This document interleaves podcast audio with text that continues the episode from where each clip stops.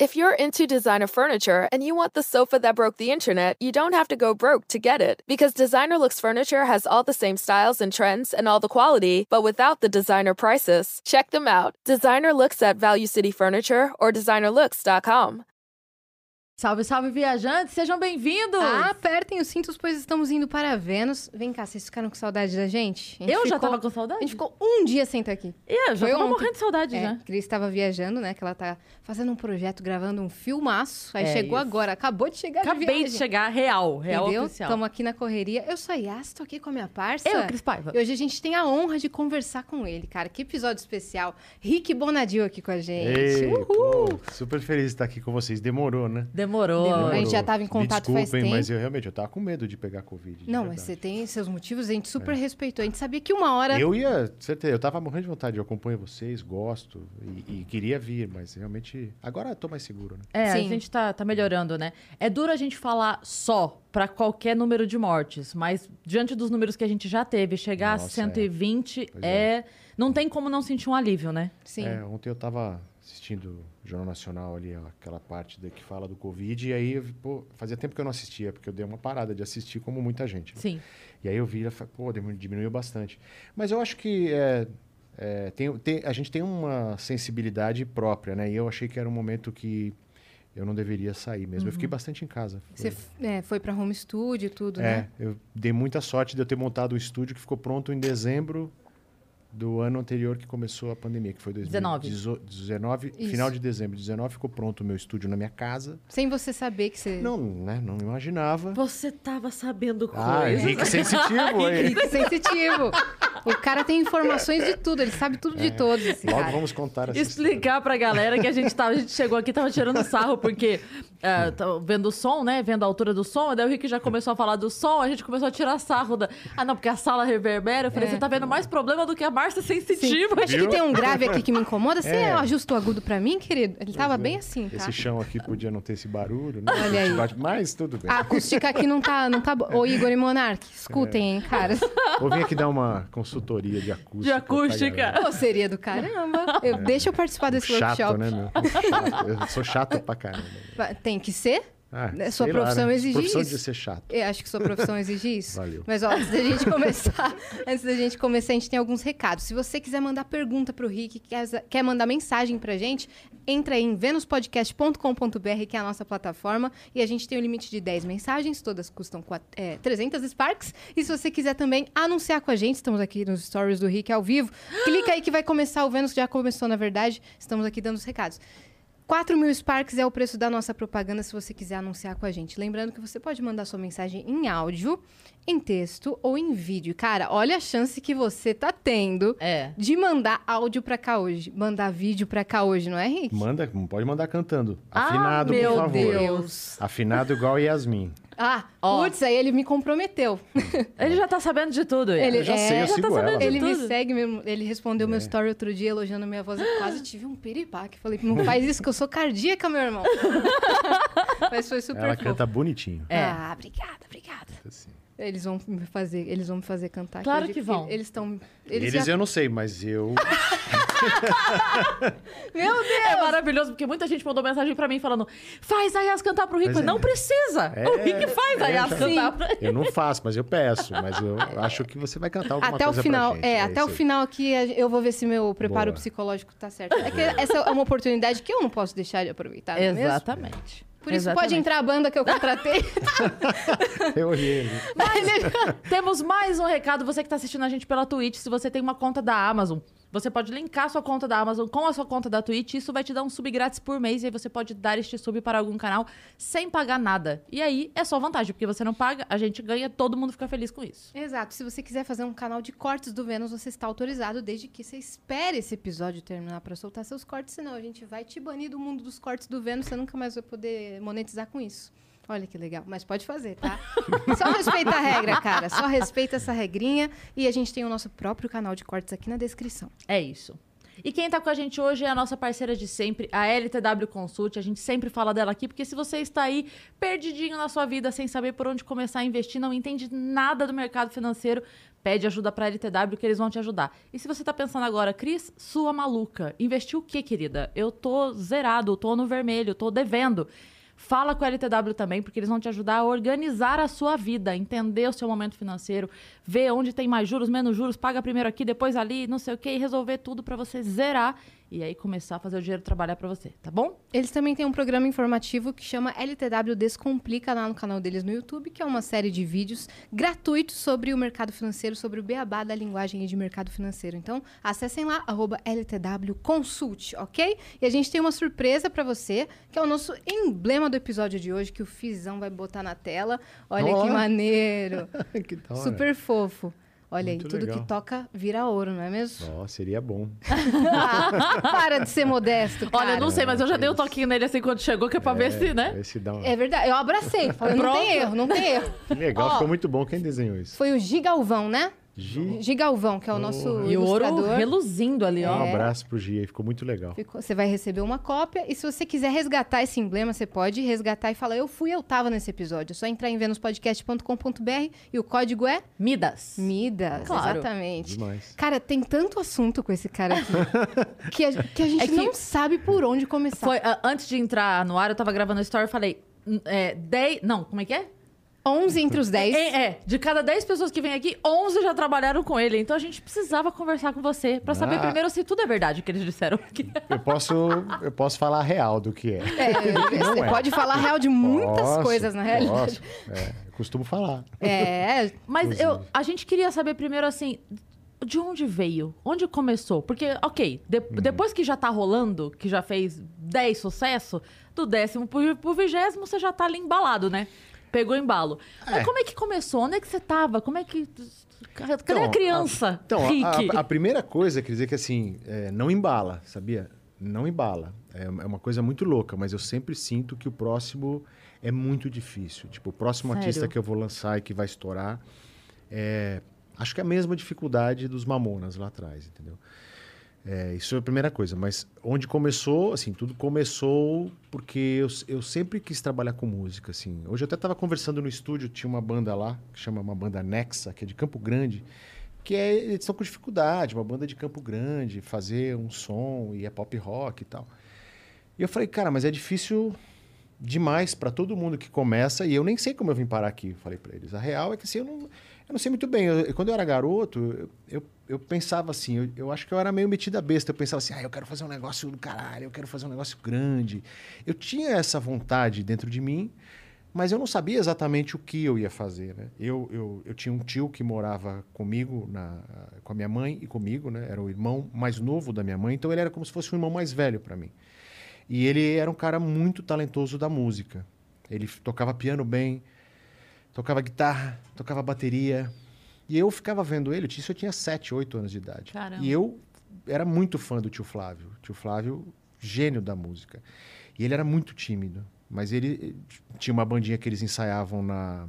Não era na garagem, era na lavanderia. Porque minha casa nessa época não, nem tinha garagem, assim. tá? Era uma casa muito pequena na rua Pedro Dol, aqui em Santana. sim, conheço. É, eu nasci ali. A, a ZN aqui é nós. É, a ZN é nós.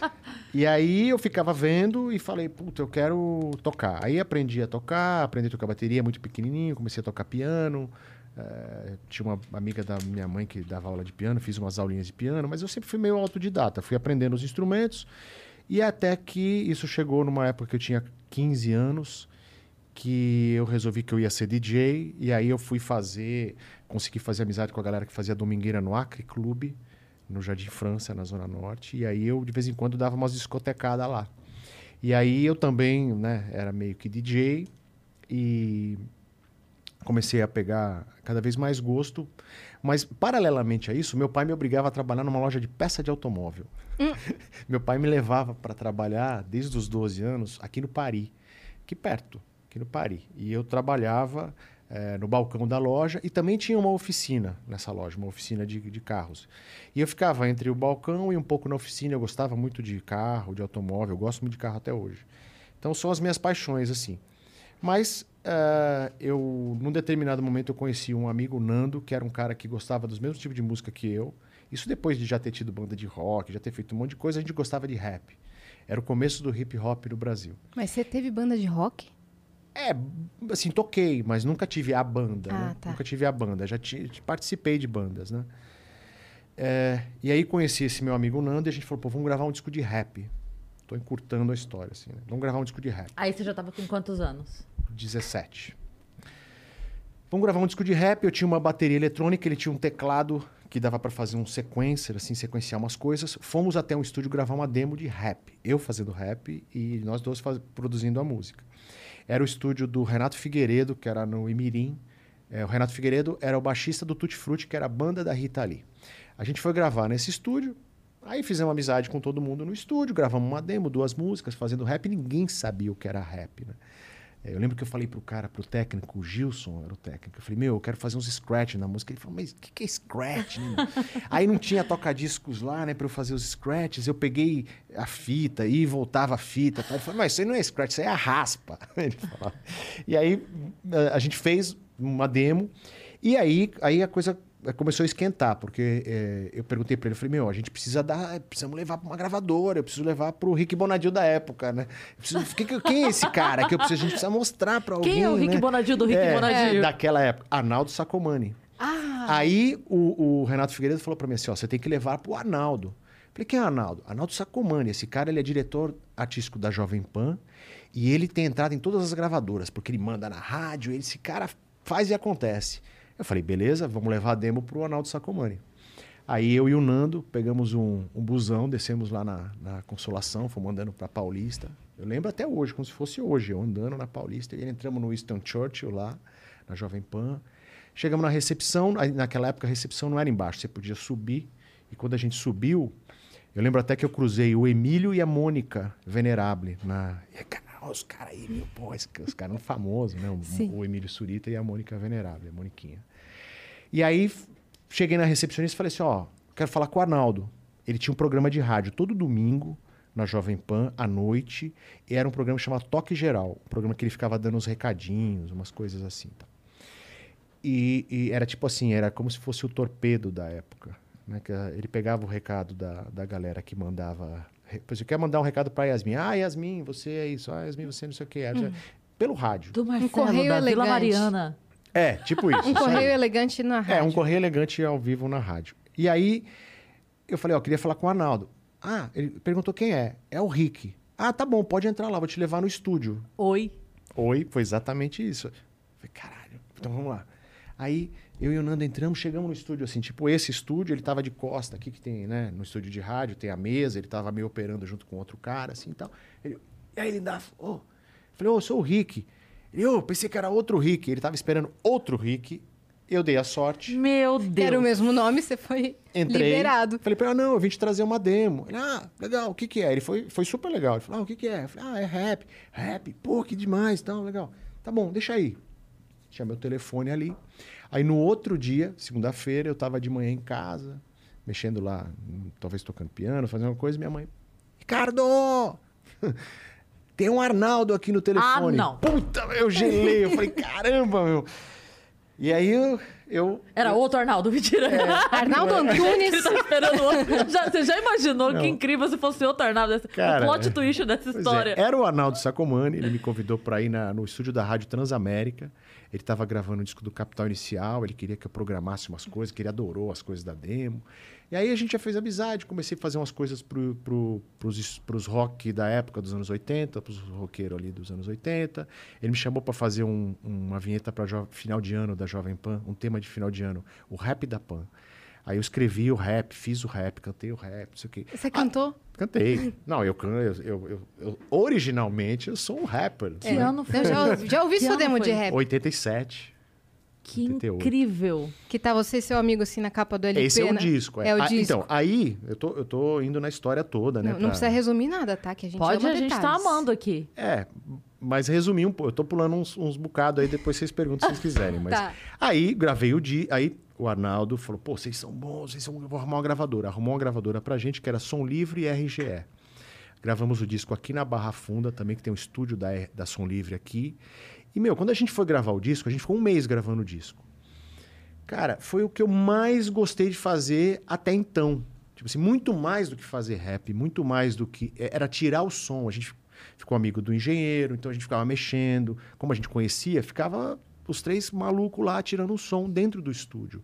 E a gente fez um disco que, pra época, as letras não eram legais, mas a base do disco é foda. Até hoje eu, eu, eu ouço e escuto e assisto e falo: caramba, meu, pô, puta som. O disco é realmente muito bom, musicalmente, pra época é muito à frente do tempo, mas não é tão hip hop, porque não tinha cultura do hip hop. Aliás, ninguém tinha naquela época, né? Não existia no Brasil. Então, é, eu, eu aproveitei essa coisa de tipo, pô, foi aquele momento, aí, aí acabou o disco, a gente lançou o disco, a gente teve que fazer show, aí a gente foi fazer show na Baixada Fluminense, fomos fazer show aqui na, na, na periferia de São Paulo e tal. E aí eu falei, meu, não é isso que eu quero, não, eu quero trabalhar no estúdio. Aí eu, eu decidi que eu ia montar um estúdio. Montei um estúdio no fundo do quintal, numa casa na Cantareira, que eu alugava a casa. Fiz um estúdio pequenininho, um estúdio de oito canais, que tem postado no meu Instagram até. Um estúdio muito, muito ruim. Tipo, aqui tem dez vezes mais equipamento do que tinha lá no meu estúdio na época. Era um estúdio de oito canais. E aí eu, eu botei um anúncio no Primeira Mão, que era um jornalzinho. Não sei se vocês conhecem. Você não conhece, Eu com não certeza. conheço. Que tinha a maçãzinha? O É, símbolo da maçãzinha? Exatamente. É, era, Era um- o iPhone da época. Apple. era, era um Apple, pode crer. O, o jo- jornal Primeira Mão era um jornal assim. Se você fosse muito fodido, não tinha dinheiro pra fazer um anúncio num jornal decente, você anunciava, anunciava lá que era de graça. Então, você ia até o balcão do, de anúncio e falava, "Eu quero fazer um anúncio. Ah, você pode digitar, é tipo Twitter, você pode digitar X caracteres. Então, pus lá, Bonadil Produções, grava-se demo, eh, faz arranjo, telefone tal. Aí fui pro estúdio, fiquei lá no fundo do quintal, junto com meu cachorro, esperando tocar o telefone. Aí começou a tocar o telefone, aí eu, ó, vem gravar, tal. Primeiro grupo que foi gravar nesse estúdio foi um grupo de música andina. Sabe esses caras que tocam na Praça da República? Foi esses caras, me deram Sim. cana, filha da puta. Os caras me deram cana. Fiquei lá um mês gravando os caras, pagaram um pouco, mas um pouco ficaram devendo. Aí, tchu, tchu, tchu, tchu, zamponha e tal. E aí eu comecei a gravar sertanejo. Aí fiz amizade com os caras das gravadoras sertanejo independente. Comecei a fazer arranjo. Então, meu, eu entrei nessa e eu, meu, era 24 horas rodando. Eu não dormia, gravava pra caramba. E aí entrava um dinheirinho, comprava equipamento, comprava uma coisa, comprava outra. Até que duas coisas. Eu fiquei doente e surgiram os Mamonas, que surgiram como utopia. Mas eu já tinha. tra- Eu trabalhei nesse estúdio aí uns 6, 7 anos, quando eu gravei Utopia, que era a primeira banda que depois viria a se tornar Mamonas Assassinas. Já eram eles. Já eram eles, Eles mas era que uma. te procuraram. É, eles me procuraram porque lá, provavelmente pelo anúncio do Primeira Mão. Quando eles vieram gravar Utopia, que era uma banda de rock que queria copiar as bandas de rock dos anos 80, da qual eu tinha trabalhado com algumas, eu era tipo Deus, eu trabalhei com as bandas dos anos 80. Então, vamos, vamos gravar com esse cara que ele vai fazer a gente ser também uma banda dos anos 80. Aham. Mas a gente já estava nos anos 90. E aí eu comecei a, a trabalhar com Utopia, fiz esse disco e falei para eles, ó, vocês são muito bons e tal, mas isso aí não vai voltar esse... Né? Tipo hoje, a galera perguntando para mim, o rock vai voltar? Eu falava, vai vir outro rock, não aquele rock. E na época eu falava, o rock dos anos 80 não vai voltar, vai vir outro rock, então vocês precisam modernizar e tal. Aí fizemos o disco do Utopia, não deu certo. Mas depois desse processo, um dia, é, eles foram no meu estúdio, a gente ficou muito amigo, o Dinho cantava nos jingles que eu fazia.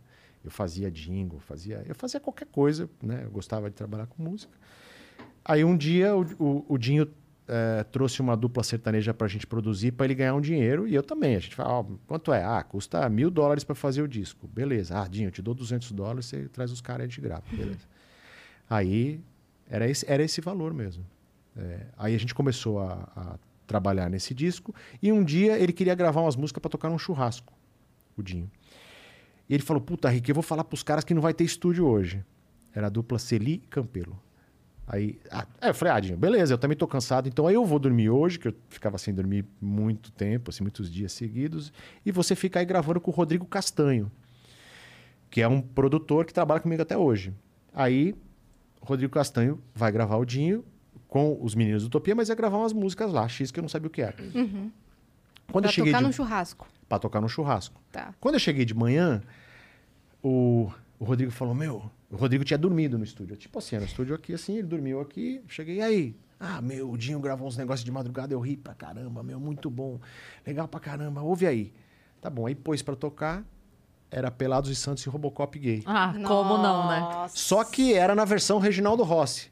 Não, não tinha nada de rock. Mais era uma brega. coisa, era super brega, lento e tal. Mas a gente riu muito, né, meu? E eu fiquei com aquilo na cabeça. Eu falei, meu, se os caras misturarem isso com o rock que eles fazem no Utopia, puta, vai dar certo. Aí eu liguei pra eles, falei, meu, vem cá que eu tenho uma ideia. Eles foram na minha, lá no meu estúdio, né, que era um- uma casa. Nessa época eu já tinha conseguido dominar a casa da frente. É tipo o Flow, assim, que foi dominando as casas aqui, montando estúdio. Eu já tinha dominado a casa da frente também, já tinha alugado, a casa toda já era alugada, já era minha ali. Tinha mais estúdios. Tinha dois equipamento. estúdios, já tava Tava crescendo, Né, crescendo. Aí cheguei ali e falei pra eles, ó, se vocês misturarem esse rock do Utopia com esse- essa zoeira que vocês fizerem aí, e a gente mudar de nome, eu arrumo uma gravadora pra vocês.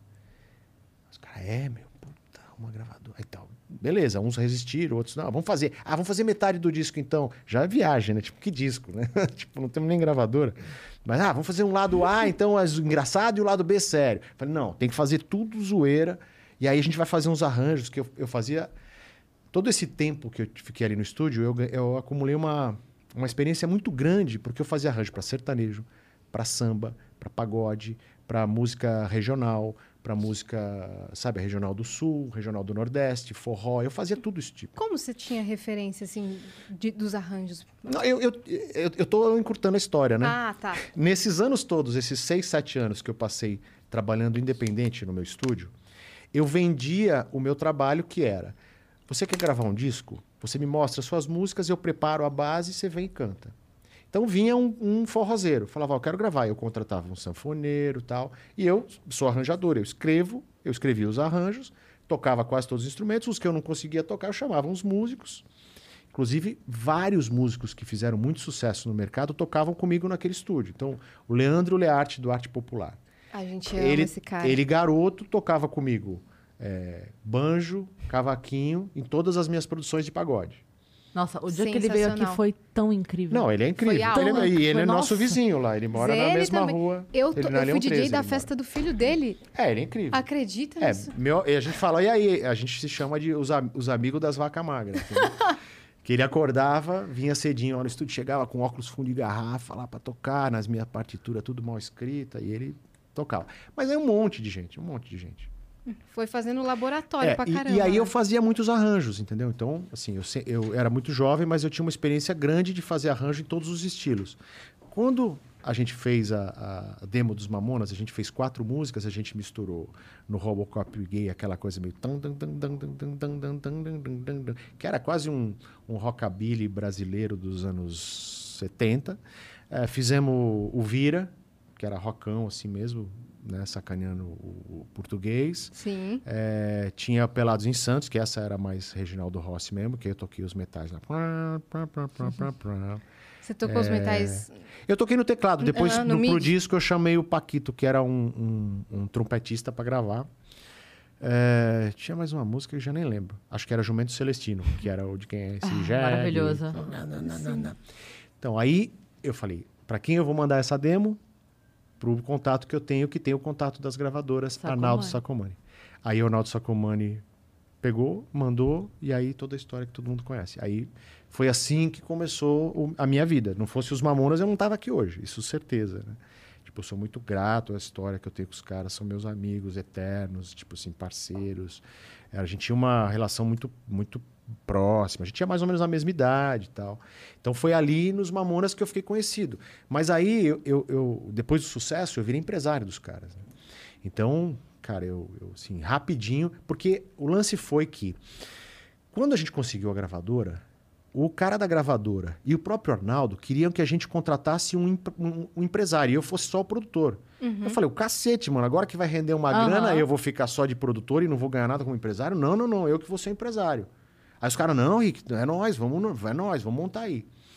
Aí eu chamei um amigo meu que tinha uma big band, que era um cara mais estruturado, que chama Sami Elia. Falei, Sami, era um cara que gravava no meu estúdio, puta gente boa, bacana pra caramba. Ele não era grande empresário, mas ele tinha uma big band e tinha uma estrutura legal é, da comunidade judaica, um cara super parceiro ali, né? Aí eu falei pra ele, Sami, você quer ser meu sócio? Ouve isso aqui. O cara pirou, o cara falou, não, cara, você é seu sócio, eu boto grana, faço qualquer... Vamos ser sócio. e o Sami Elia hoje, que é, tipo, meu irmão, ele é empresário da Glória Groove. Nossa, Hoje. apenas. É, aí, tipo assim, Amo. são várias histórias que vão se cruzando, né? O mundo Vocês são jovens, mas estão crescendo. Vocês vão ver que daqui. Obrigado pelo 20 plural aí, Daqui, jovens. vocês são jovens, cara. Daqui 20, 30 anos, vocês vão ver que as coisas todas vão se entrelaçando. Sim. Então, mantenham as amizades né, que vocês fazem Os no contatos. começo, porque as amizades fazem muita diferença lá na frente. Com certeza. Voltando ao assunto, é, Sami. Sami. Fizemos a sociedade, passamos a empresariar os Mamonas. E eu comecei a vender os shows do Mamonas, o, o Sami cuidava da logística, o Sami vendia, eu, eu, eu cuidava da parte artística, gravadora, e eu falava, eu cuidava do marketing. Foi aí que eu aprendi a fazer marketing de artista. Então eu falava com rádio, eu falava com a EMI, que era a nossa gravadora, eu falava com o diretor de marketing da EMI, eu que fazia esse meio de campo, que eu era o cara que tinha o jogo do artístico, do marketing da gravadora. Mas, infelizmente, aconteceu o, o acidente, né? Eles faleceram. E aí, assim, eu do- do- numa semana anterior eu tinha tido uma reunião com o Boni, que é o pai do Boninho, o cara Sim. que mandava na Rede Globo. E depois do acidente deles, eu voltei para estaca zero, né? Tipo, eu teria que começar, eu tinha que começar tudo de novo, não tendo- porque isso também é uma realidade no nosso mundo da música. Eu né? sei que é, todo mundo que viveu esse momento, né, que já tinha ali idade pra entender o que eram os Mamonas, né? é, eu fui num dos últimos shows. Um dos últimos shows deles, acho que uns 15 dias, 20 dias antes, tinha sido em Sorocaba. Você foi? Fui. Sim, é, foi Sorocaba. É. Isso mesmo. E eu tava nesse show. Então, assim, eu sei que todo mundo que viveu esse momento lembra exatamente onde estava quando recebeu a notícia. E eu imagino que pra você é muito mais forte, Uhum. Claro. né? Porque Uhum. você tava ali vivendo toda a movimentação com eles. Você não tinha ido viajar pra esse show. Não, não, porque a gente ia para Portugal na no final de- no, no domingo que seguiria. Foi na sexta-feira para né? sábado o acidente, a gente ia no domingo, exatamente. Tinha sido o último show deles que fechava. É, Fechava a turnê. No domingo a gente ia para Portugal e tinha uma história que a gente ia comprar máscara, essas que a gente usa hoje por causa do Covid, porque o Dinho queria descer em Portugal com a máscara, porque o Michael Jackson tinha dado na telha que ia usar essas máscaras. Na época, tava usando, né? O Aham. Michael. Jackson. Aham. E aí eu não fui, tava super cansado e tal. E aí aconteceu o acidente. Foi, foi muito difícil. tava em casa né? naquele tava dia? em casa, tava em casa. Tava em casa. Eu lembro exatamente do que eu tava fazendo, o que aconteceu, com quem Uhum. falou comigo. Tudo. Foi horrível, horrível, né, cara? Um- E aí, aí minha cabeça foi foda, né? Porque eu já tinha umas sequelas da época da- da- do trabalho em estúdio, né? Que eu fiquei bem doente. Na época que eu É, trabalhava você em comentou estúdio. que você ficou doente. É, do quê? fiquei bem da cabeça, né? Porque eu não dormia, eu dormia muito pouco, dormia poucas horas, comia mal. Era uma vida muito. Você teve o quê? Uma exaustão? Não, eu tive um problema assim que hoje se chama de síndrome do pânico, mas eu não dormia mais. Tipo assim, eu tive um problema que eu não dormia. Eu chegou uma hora que eu não conseguia mais dormir. Porque tanto que eu não dormia, que o meu corpo desaprendeu a dormir. Eu tenho problema de, de, de sono até hoje, até. Eu tenho vários, várias sequelas da, dessa coisa louca do trabalho na música, assim, né? Mas nada que, que a gente não, su- não supere depois com o tempo, com maturidade. né? Mas eu, assim, não era um cara, vamos dizer assim, hoje, eu- hoje eu sou um cara saudável, me cuido e tal. Tentando recuperar o prejuízo daquela época, porque ah, gastei muito. Que foi tenso, né? É, aí, aí mamona, aí na época de show, viagem, não sei o que e tal. Minha vida sempre foi muito louca. Mas aí teve o acidente. é, e eu- a única coisa que realmente eu lembro é assim, eu, eu ter voltado pra estaca zero, entendeu? Tipo, tinha- Teve um momento assim de alta procura por você naquele momento, porque você seria a voz pra falar por eles naquele momento, Ah, mídia. alguma teve. Eu, eu, eu fiz, o- dei uma entrevista pro Maurício Kubrusli, pro Fantástico. Foi, uma, foi a entrevista mais forte, assim. E... Mas aí, assim, eu também, eu também era muito conhecido. Eu já estava dando muitas entrevistas por, por causa do sucesso dos Mamonas. Todo mundo Uhum. queria saber que eu era meio que o sexto Mamona, entende? Sim. Então, Tipo assim, quem era o cara que produziu? Creuzebeck. é- musicalmente, quem fez isso e tal. É, o Você eu também sou o produziu Kreuzebeck, o, o, é, o Kreuzebeck. é. Sou o famoso É o Kreuzebeck, famoso é. Creuzebeck. Você também produziu o Baba Cósmica, não? Produzi. Eu fui no show do Baba Cósmica também, lá em Sorocaba, porque foi... produzi. a- Foi, acho que a era a abertura ficou- do show, não era? Ou foi Então, depois, Não, né? depois eu fui no show Depois, deles mesmo. Baba Cósmica. É. Produzi, depois a gravadora veio me procurar, produziu Baba Cósmica. Ah, de- assim, depois dos Mamonas abriram abriram-se muitas portas, mas fechou a maior, que era o próprio Sim, trabalho com os sim. Mamonas, né? E aí, mas aí oito meses depois do trabalho com os Mamonas, o, o relacionamento que eu fiz com as pessoas durante o processo de sucesso dos Mamonas me ajudou muito, porque eu fiz amizade com todo mundo. Então eu tinha o maior artista do Brasil e eu era um cara firmeza. Falava, meu, vamos aqui, vamos ali, vamos ali, ó, não vou, não vai dar. Eu sempre fui um cara muito transparente, muito sério. Então eu acabei ganhando, conquistando muito do mercado. E aí, no momento que houve o acidente, depois de uns sete, oito meses, eu fui convidado para ser diretor artístico da Virgin Records pelo, dire... pelo presidente da EMI, que era, ante... durante os Mamonas, ele era o diretor artístico que falava comigo na época dos Mamonas. Então ele falou, meu, eu acho que você é foda, você, pô, você foi legal pra caramba Mamonas, você, você foi muito mais que só produtor. O cara viu um talento em mim que eu não fazia ideia que eu tinha, porque eu nem sabia direito o que era. Né? Eu tinha 20 Mary redeemed a $50,000 cash prize playing Chumba Casino online. I was only playing for fun, so winning was a dream come true. Chumba Casino is America's favorite free online social casino. You too could have the chance to win life-changing cash prizes. Absolutely anybody could be like Mary. Be like Mary. Log on to ChumboCasino.com and play for free now. No purchase necessary. Void where prohibited by law. 18 plus terms and conditions apply. See website for details. The voice in the preceding commercial was not the actual voice of the winner. 5 anos, 26 anos. Caramba! E aí eu fui contratado para ser diretor artístico, Diretor artístico. da Virgin Records. E aí fui 26 morar no Rio de aninhos. Janeiro. Fui morar no Rio de Janeiro como diretor artístico. Cheguei lá, meu... Você não sentiu um pavor absurdo? Não, senti maior tesão, meu. Vambora, né? Cara, pelo Pavor nenhum, meu.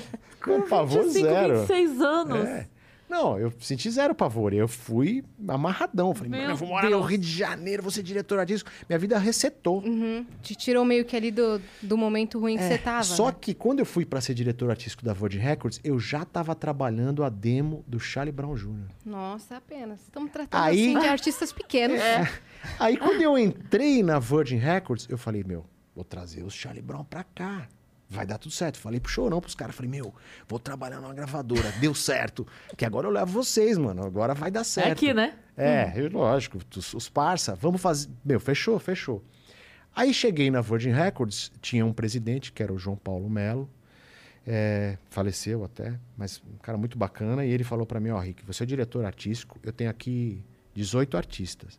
Vê qual que você gosta, se não gostar, você manda embora. Puta, eu fui ouvir um por um, por um. Falei, meu, nenhum presta, mano.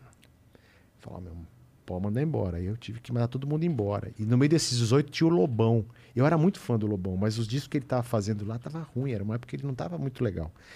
E eu era fã do Lobão, né, tal. Mas aí, enfim, aí o Lobão foi o cara mais legal. Dos 18 que eu tive que mandar embora, foi o cara mais legal. Falou, não, Rick, você tá certo, esses discos tudo umas merda que eu fiz aqui. né?"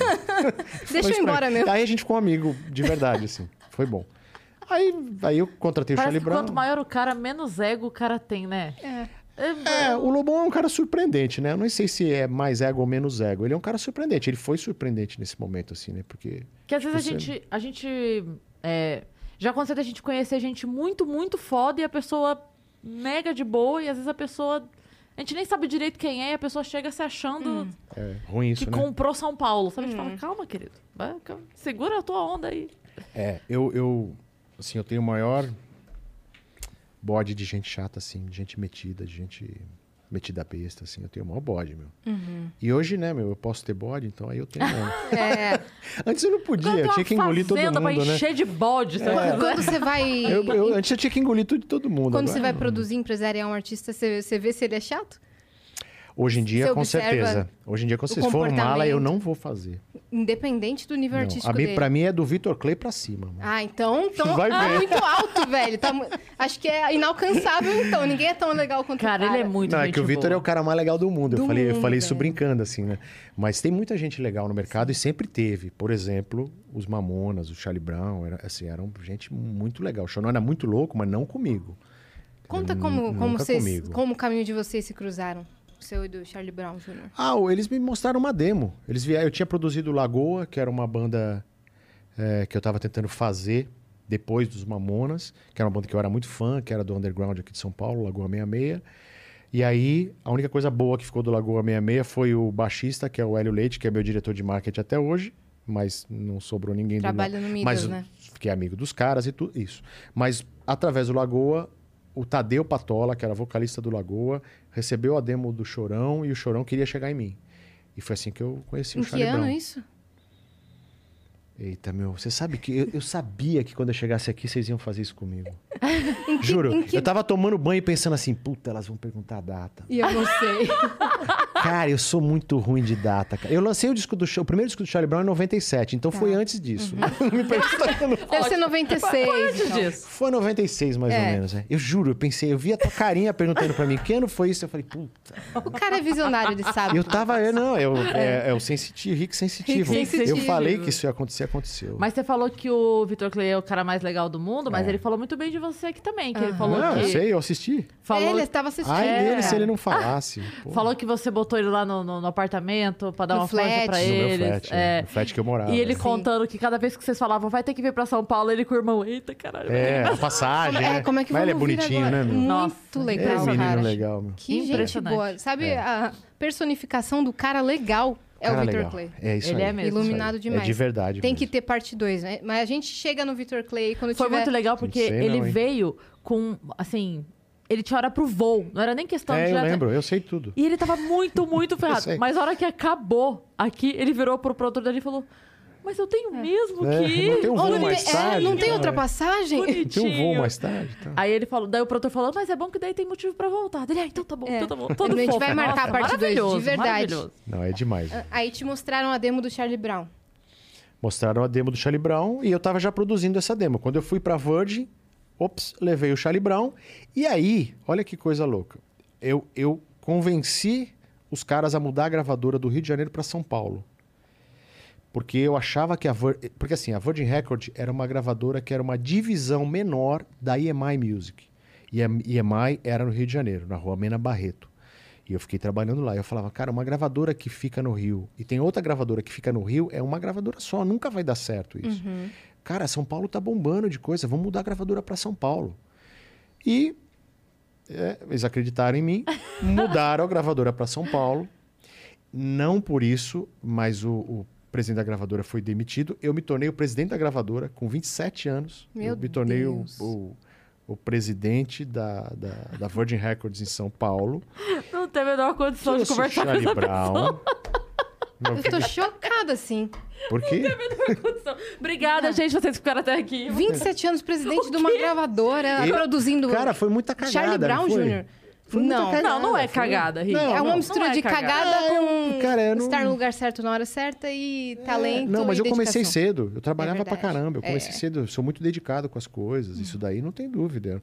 Eu- não acho que nada caiu do céu pra mim. Sim. Sim. Assim, mas aconteceu cedo. É aquela, é- como é que é aquela cedo. frase que falam que a sorte é a junção da oportunidade com a preparação, né? É. Não tem sorte. Então, não assim, tem. teve a oportunidade, é. você estava preparado. Mas, ó, então, eu acho que tem um pouquinho de sorte. Eu acho que tem, Cris. Cara, assim, é um, é um, é um pensamento meio... A gente vai entrar numa coisa muito, né, mais esotérica até. Mas eu acho que tem um pouquinho de sorte. Eu acho, assim, como eu trabalho com sonhos, sonhos das pessoas, eu acredito que tem pessoas que têm um certo destino, sabe? Uma coisa predestinada ali. Ou que pelo menos nascem com a junção dos, dos cromossomos, do DNA, um pouco favorável às coisas darem certo. Porque eu já vi muita gente dedicada, talentosa, que nunca dá certo. Artistas vi. brilhantes que Eu simplesmente não dão Eu certo. já vi, eu já vi. Então, assim, não é todo mundo que vai dar certo se for dedicado, se for trabalhador e se for talentoso. Não, mesmo assim, não vai dar certo. Uhum. Eu não sei explicar por quê. Não foi eu que inventei isso. Não briga comigo, entendeu? Tipo assim, sim, sim. saca? Se é uma... predestinado, ou tem se é o um- carisma, não sei. É, mas carisma já começa a ir um pouco pro lado da sorte, É. né? Porque carisma é meio relativo, É. né? O que é carisma? Aí se o cara tem tudo isso e ainda tem carisma, aí fala assim, ah, o cara é bonito, o cara é mais bonito, mas tem um monte de bonito mala que não vira nada. Sim. Aí, enfim, assim, eu, eu acho que tem uma estrela. Eu chamo Quando- de estrela, assim, sabe? Tem gente que tem uma estrela. Tipo o Chorão. O Chorão não era bonito, não era nada, mas o cara tinha uma estrela, você sabe? Eu, eu olhava pra ele e falava, esse cara vai fazer sucesso. Quando ele subia no palco, ele dominava É, tudo. entendeu? Tem Quando- algumas coisas que você olha e você fala assim, "Ô, esse aqui tem um negócio. Quando chega alguém pra você, você consegue de cara identificar essa estrela? Ou é uma coisa que. Porque você viu, você viu o som bom, você Ah. não viu a cara da pessoa ainda. Como é que. Não, não de cara, eu não consigo. Eu, preciso de um ano pra saber se a pessoa tem estrela. E aí, nesse tempo, você fica de olho, você investe? Fico de olho. você- Às vezes eu invisto, às vezes eu divido o investimento com a própria pessoa. Falo, mas vamos investir junto em você mesmo? Porque durante muito tempo eu investi sozinho em todas as pessoas e muitas desistiram no meio do caminho. Eu tinha uma menina, não vou falar o nome porque ela é uma graça, eu amo ela. Mas ela começou comigo com 15, 16 anos, tipo a Manu Gavassi, assim, que essa eu sabia que tinha Achei que era estrela. a Manu e deu- Gavassi. Não, a Manu Gavassi deu certo. Eu lancei, eu lancei a Manu Gavassi, o primeiro disco dela, ela estourou, já pequenininha, era parceria da Midas com a Capricho. Sim. E depois ela bombou, Garoto Errado, as musiquinhas Uhum. Planos tudo bomba, Planos Impossíveis. Impossíveis. Ela foi sucesso e continua sendo. Sim. Porque ela é incrível, vai Se continuar sendo reinventou incrível. e tal. Mas essa menina, sim, era mais ou menos a Manu Gavassi. Carismática, esperta, linda, fofinha, voz boa, tudo. Fiquei quatro anos trabalhando. Um dia eu falei, ah, não quero mais, agora eu acho que eu vou fazer outra coisa da vida. Falei, beleza, boa sorte pra você. Continuo gostando de você, tá tudo certo. Mas isso já aconteceu muitas vezes. E já acon- acontece, tem gente que chega lá e fala assim, ah, meu, eu, cara, eu Não era o que eu pensava. eu- ah, eu briguei com a minha mulher, tô em dúvida, vou fazer não sei o quê. Ah, não gosto mais desse estilo musical, agora quero fazer aquele. Tipo, mas você veio cantando isso, você que me falou, não, agora não quer. E tem outros que não tem o, aquele, aquele espírito de vencedor, né? Uhum. Porque tem uns derrotados na vida, né?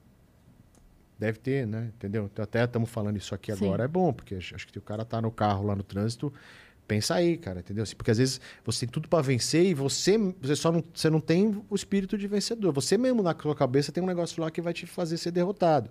E aí você fica botando a culpa nas outras pessoas, entendeu? Mas Então não, é, isso- não é proativo, né? é, não é proativo. É, e às vezes não só isso. Às vezes o cara. Sabe quando o cara que acredita desacreditando? Tipo, acredita, mas está sempre com o plano B, sabe? Coisas assim. Tem, tem, tem muito isso, né? É difícil, né? Eu fico estudando o ser humano, né? Porque na verdade eu preciso encontrar esse cara. Sempre eu preciso encontrar esse cara. O cara que é, faz música boa, tem uma qualidade técnica razoável, porque eu prezo por isso, eu não vou lançar. Já lancei umas merda, mas não vou mais lançar. É, prezo por uma qualidade musical mínima e ainda tenho que achar o cara que tem um espírito de vencedor e a estrela. Então é muita coisa junta que não dá pra eu E ver que é de legal. cara. E que é legal. Não dá pra ver de. E que é legal. Isso, exatamente. Que seja um cara legal. Não, isso não é uma coisa que a gente vê de cara. Tem gente que você fala, cara, uau. Tipo, a última menina que eu lancei, a Kel Smith. Sim. Porra, mano, Kel Smith, cara, eu olhei pra ela e falei, essa daí vai. Ela veio Sem através do dúvida, Hélio. Ela né? mandou uma mensagem pro Hélio Leite, o Hélio falou, uma carreira no caminho. Meu, essa mina é foda, você precisa conhecer, Rick. Tá bom. Aí fiz uma reunião assim, na mesa. Ela cantou uma, duas músicas. Eu falei, Hélio, pode contratar, essa aí vai estourar. Pum. Beleza. Depois veio outros problemas. Mas.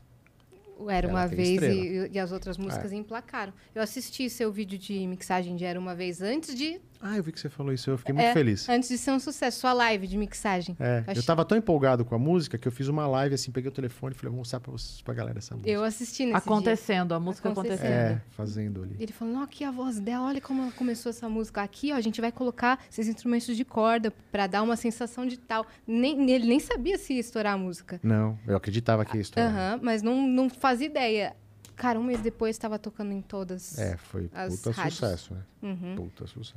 Você, é, nessas que você fala, essa vai, qual é a sua porcentagem de, de De acerto. quando você fala essa vai? Quando eu falo. É assim, eu já sou tão malandro que eu não falo essa vai, né? eu falo, essa tem potencial de ir. Porque depois cobram Cara, de você. É, falar Tá, essa então- vai é uma coisa muito Então vamos lá, arriscada. lá no interior, as que você pensa, essa vai, quantas vão? Metade. É? É um número, uma taxa Ah, alta. é, excelente. Eu, eu acho que é, tá bom. Tá bom. Numa gravadora, se você tiver 10% de acerto, você não perde o emprego. Ou seja, se você lançar 10 e acertar um, você nunca vai perder o emprego. Você vai Sim. ser um executivo. Até na porque- minha cabeça, é, eu, eu, eu, eu penso que tem que ser 30%. Assim. Até porque as que dão certo pagam o custo das, que não, dão, certo. né? Tipo, nessa, nessa meio a meio, uma coisa que dá muito certo, você tira o custo que você teve com as cinco que não deram certo e segue a vida, né? É. Cinco de 10? É, se essa conta, se a gente não morasse no Brasil, ela seria bem assim mesmo. Mas morando no Brasil. É muito É um pouco diferente, ah, né? é diferente. O Brasil, a gente. Quando a gente perde, a gente perde muito. E por muito tempo. Tipo, uma pandemia. Dois anos de pandemia. Cara, fez um estrago, entendeu? Tipo, um Planejamento que, de cara, carreira. Eu, eu vi vários amigos parando, fechando, desistindo, mudando de ramo. Sim. Tipo, eu, eu consegui passar por isso, mas, ó, Com 30 anos, bem estruturado, né? Tipo, e Com uma estabilidade maior, é, né? eu tenho uma, eu tenho muita gordura, porque eu também nunca fui um cara de pensar assim, ah, aqui é a música, o mercado da música, eu só vou fazer isso. Eu investi em outras coisas, eu fiz um monte de outros business que, Perfeito. que me deram um respaldo para eu continuar fazendo música. Se eu ficasse amarrado só à música, talvez eu já tivesse quebrado, né? Fala pra mim, você quer beber? Coca-Cola, Coca Zero, Perfeito. Mas que é do patrocinador, né?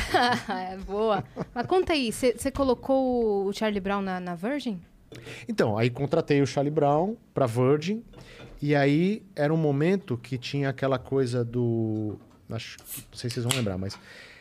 A indústria fonográfica estava querendo cortar os custos de gravação, que eram muito caros. Estúdio é muito caro, né? Então, muitas horas de estúdio, cada vez mais caro. Hoje é mais barato, porque grava em casa e tal. Mas na época estava ficando muito caro. Só é caro hoje gravar no Midas. O Midas ainda é É, caro. o Midas é caro, É né? caro, mas também é outro nível. Também você investiu Mas é o muito lá. Midas. Outro nível. Investi muito, isso aí. Mas aí, é... para cortar custo, eles falaram, pô, vamos, vamos inventar uma coisa que chama CD single. A gente lança um CD com duas músicas. E a gente testa esses artistas novos. Aí o presidente da gravadora, Luizio Reis, falou pra mim, ó, vamos fazer isso com o Charlie Brown? Puta, eu pensei, caramba, meu, não, com o Charlie Brown não. Puta, se a gente lançar um CD single com o Charlie Brown e o formato não pegar, a gente vai perder a banda por causa do formato, É não por causa do talento escuro. deles. Aí eu falei, meu, já acabei de chegar nessa porcaria dessa gravadora, vou ter que peitar o chefe do chefe, né, meu?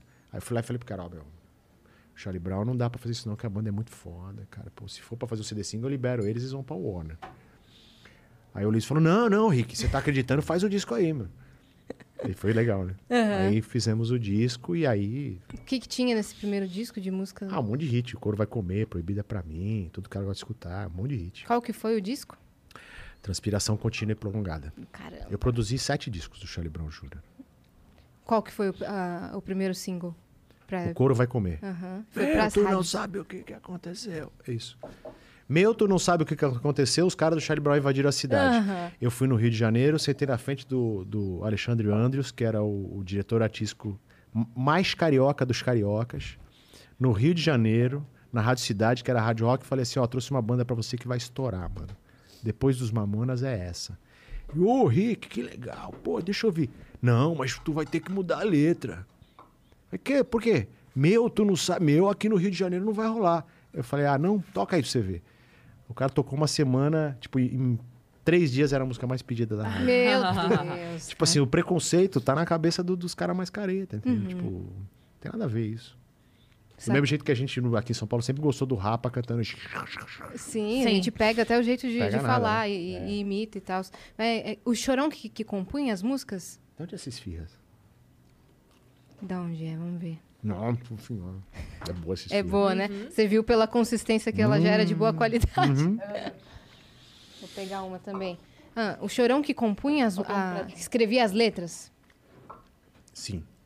O Chão escrevia as letras e a galera todas as vezes fazia os riffs, as bases. Você, você, você produzia? Ou você também dava os seus eu produzia, pitacos? Não, dava os pitacos. Mas pouco, né? Não era uma coisa muito, não. Eu tirava mais o som. Você comentou que ele E era, arrumava as letras. que ele era doido, mas com você ele não era doido. Por que, que você. Não, o Chorão é um cara isso? muito agradecido, assim, pra mim, né? Sempre foi. Claro que a gente teve brigas, mas eram brigas respeitosas. Nunca foi nada... E o Chorão sempre Ele te foi... respeitava muito, né? Respeitava meio como irmão mais velho, eu acho. Quando ele tava nos perrengues, também vinha pedir conselho, conversávamos bastante. Um cara legal. E aí foi. Tenho a- muita saudade do Chorão, meu. De Imagino, verdade. cara. Vocês conviveram muito tempo, né? Sonho com ele sempre. Chorão é um cara foda. Sim. É, a gente sempre conversa disso aqui. O que, que será que ele estaria escrevendo nos dias de hoje? Ele estaria cancelado agora. Estaria, né? Com certeza. Ele, os Mamonas. Mas não ia estar nem aí também. Ele ia continuar escrevendo. Ia estar cancelado sem nem ligar. É, sobre o que, que ele ia cantar, a gente fica se perguntando, né? Seria do caramba. Ah, ia assim. cantar sobre skate, sobre as minas, sobre a maconha, a mesma coisa. É mesmo?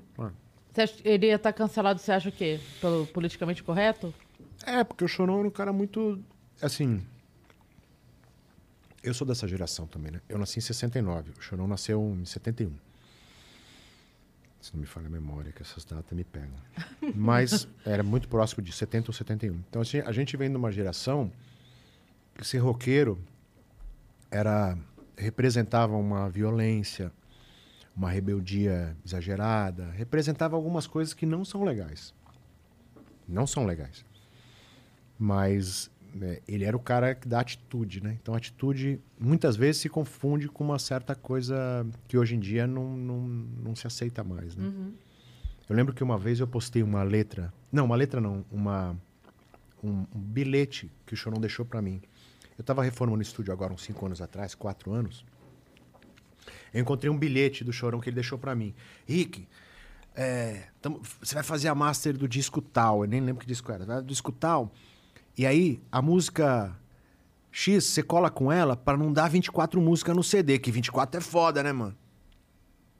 Aí já viu. Tipo, eu Pronto. só tomei porrada no Instagram. Ah, o que, que tem a ver o 24? Ele vai ser mesmo. Cara, numa brincadeira. Na época, na época pesava esse negócio. Tipo, uma coisa meio babaca, mas era é da época, da Na época. época se falava e ninguém falava nada.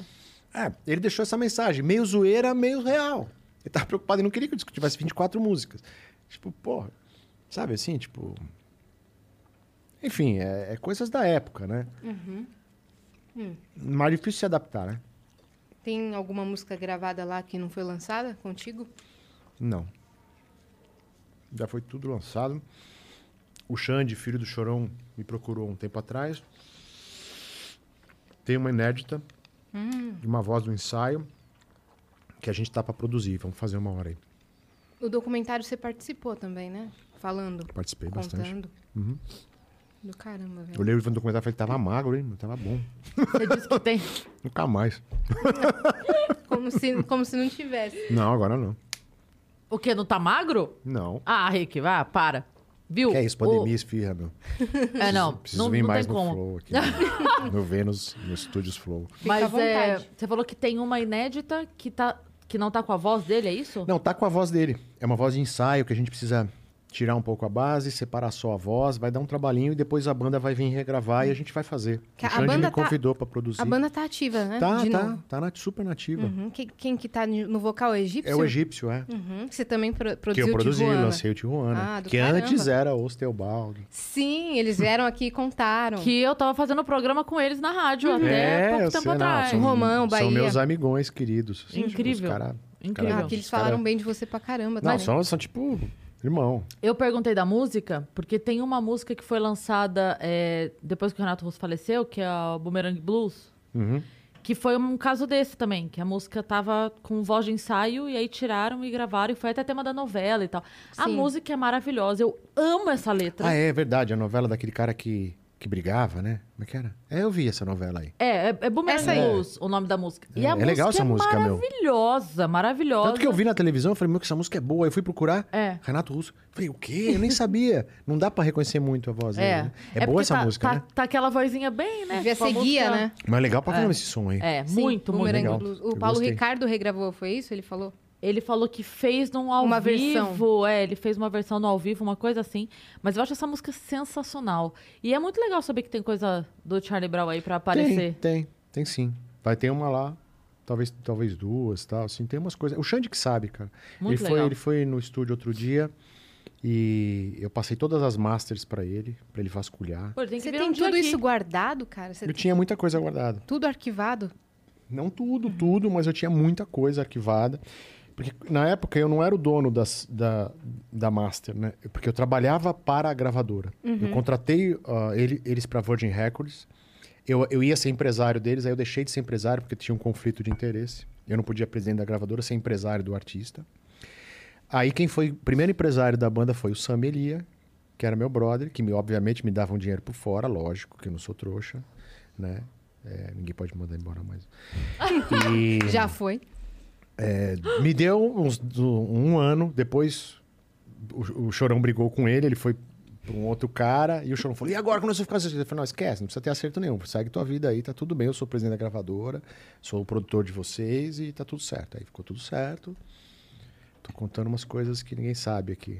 Engraçado. Isso que a gente ama. É bom, é bom, é legal, eu acho que é legal, porque a galera que, que, que tá ligada no podcast quer saber coisas que ninguém... Sim. né? Exatamente. Tipo assim, mas era super honesto, entendeu? Tipo assim, eu ia ser o empresário do Charlie Brown Jr., e aí eu virei o, o presidente da gravadora, eu não podia, porque dentro da gravadora existia uma regra que o presidente não pode ser empresário do É. artista, porque senão você vai privilegiar o Claro, seu artista, claro. né? É, na verdade, assim, vo- você é o chefe ali. Se tem um produto que é mais seu produto do que todos os outros produtos, o que tiver de show vai ser tua banda, o que tiver de, né? Uhum, você o, que, o que chegar ali, você vai dar preferência pro, pro teu, óbvio. É.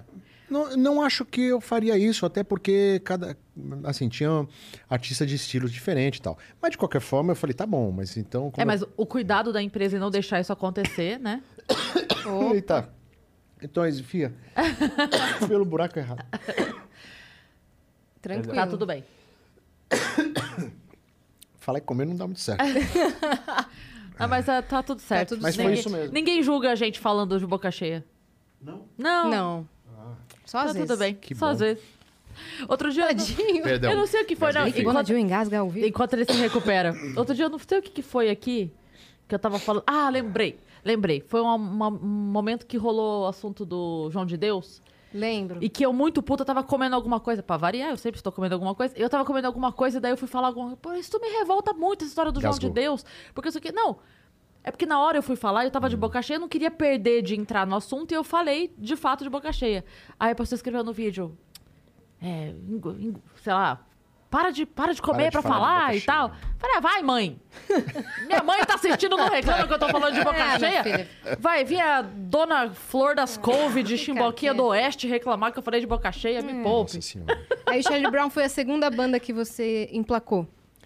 Foi a segunda. Mas eu acho que, assim.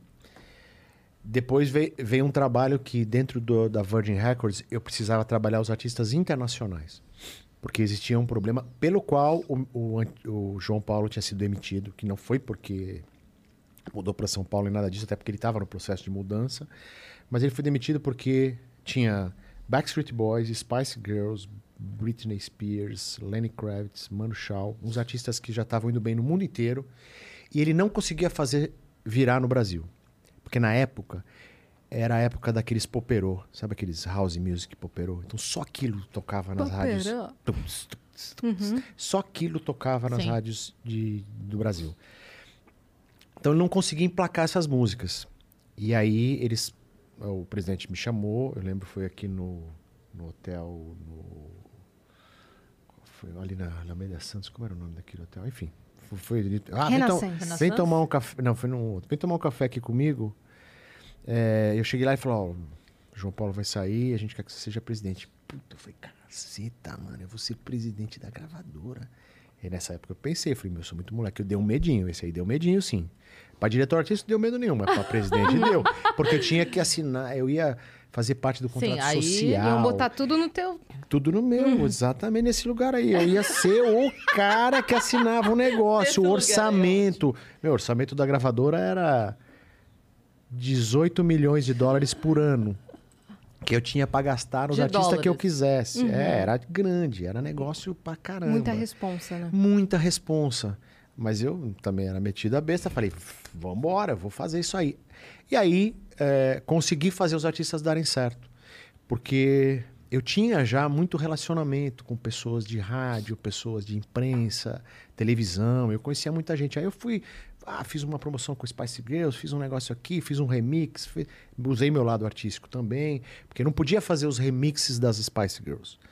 Tinha que vir um remix lá de fora. Aí não Aham. encaixava direito na programação. Eu falava, quer saber, meu, eu vou fazer o mesmo remix. Não contava pra ninguém, eu fazia o remix, estourava, sem autorização. Depois estava estourado, os gringos me agradeciam. Mas se eu falasse antes, eles não iam autorizar. Sim. Então aí foi meio na malandragem, assim, foi estourando, estoura um, estoura outro. Aí consegui botar uma música do Lenny Kravitz na propaganda da Peugeot, Fly Away, aí o cara estourou. Ah, meu, aí fui fazendo coisas de marketing, aprendi mais ainda o lance do marketing internacional. E aí fui, depois disso, fui trabalhar um tempo em Miami, que eu cuidei da, da- do marketing da Virgin Records para América Latina. Ah, você foi pra lá então. Aí fiquei seis meses lá fazendo Quem mais que era da gravadora? Da Virgin? Rolling Stones. Meu, era só artista legal. É uma gravadora que mais tinha artista legal, assim, tipo. Você só foi feliz, né? Muito. Muito, tenho muita saudade dessa época. Uma época muito boa. Que- Você você já Mas falava fiquei- inglês? Eu, eu já falava, né? Eu já falava porque eu mexia muito com equipamento, eu precisava falar para entender os manuais, né? Mas eu aprendi a falar inglês assim, meio na escola, lá na escola dos alemão, que eu estudei numa escola alemã, lá no Imperatriz Leopoldina. Ah, sei, sei.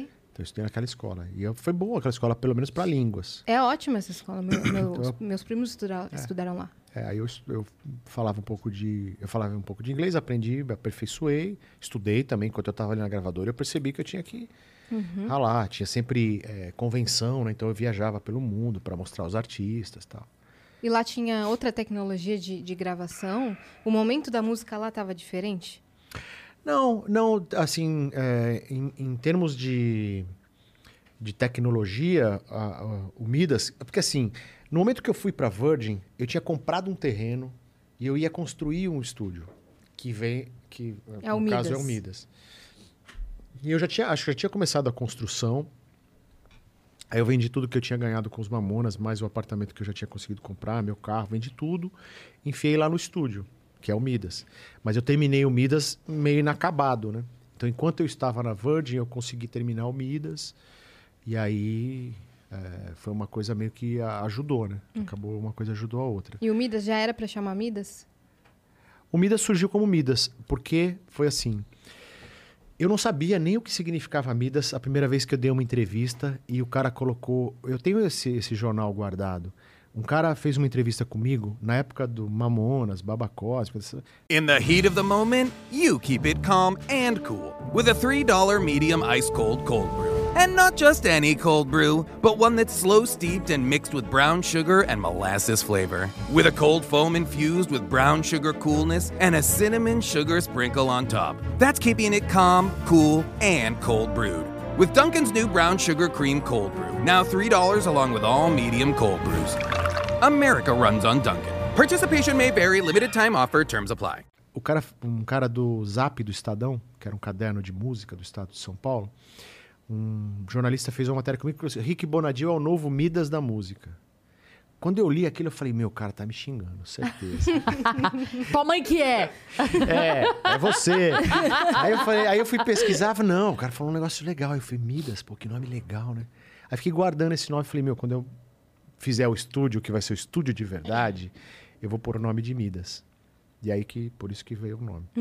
Então, quando você estava em Miami, o Midas já estava praticamente pronto. Tava pronto já. Tava pronto já tinha já. ficado pronto e tudo, e eu fiquei um pouco afastado do Midas, né? Uhum, mas tinha gente trampando? Tinha, tinha, tinha. Caramba. Quem que estava sendo produzido? Ah, puta, meu. Essa época, o Midas era um estúdio mais de locação.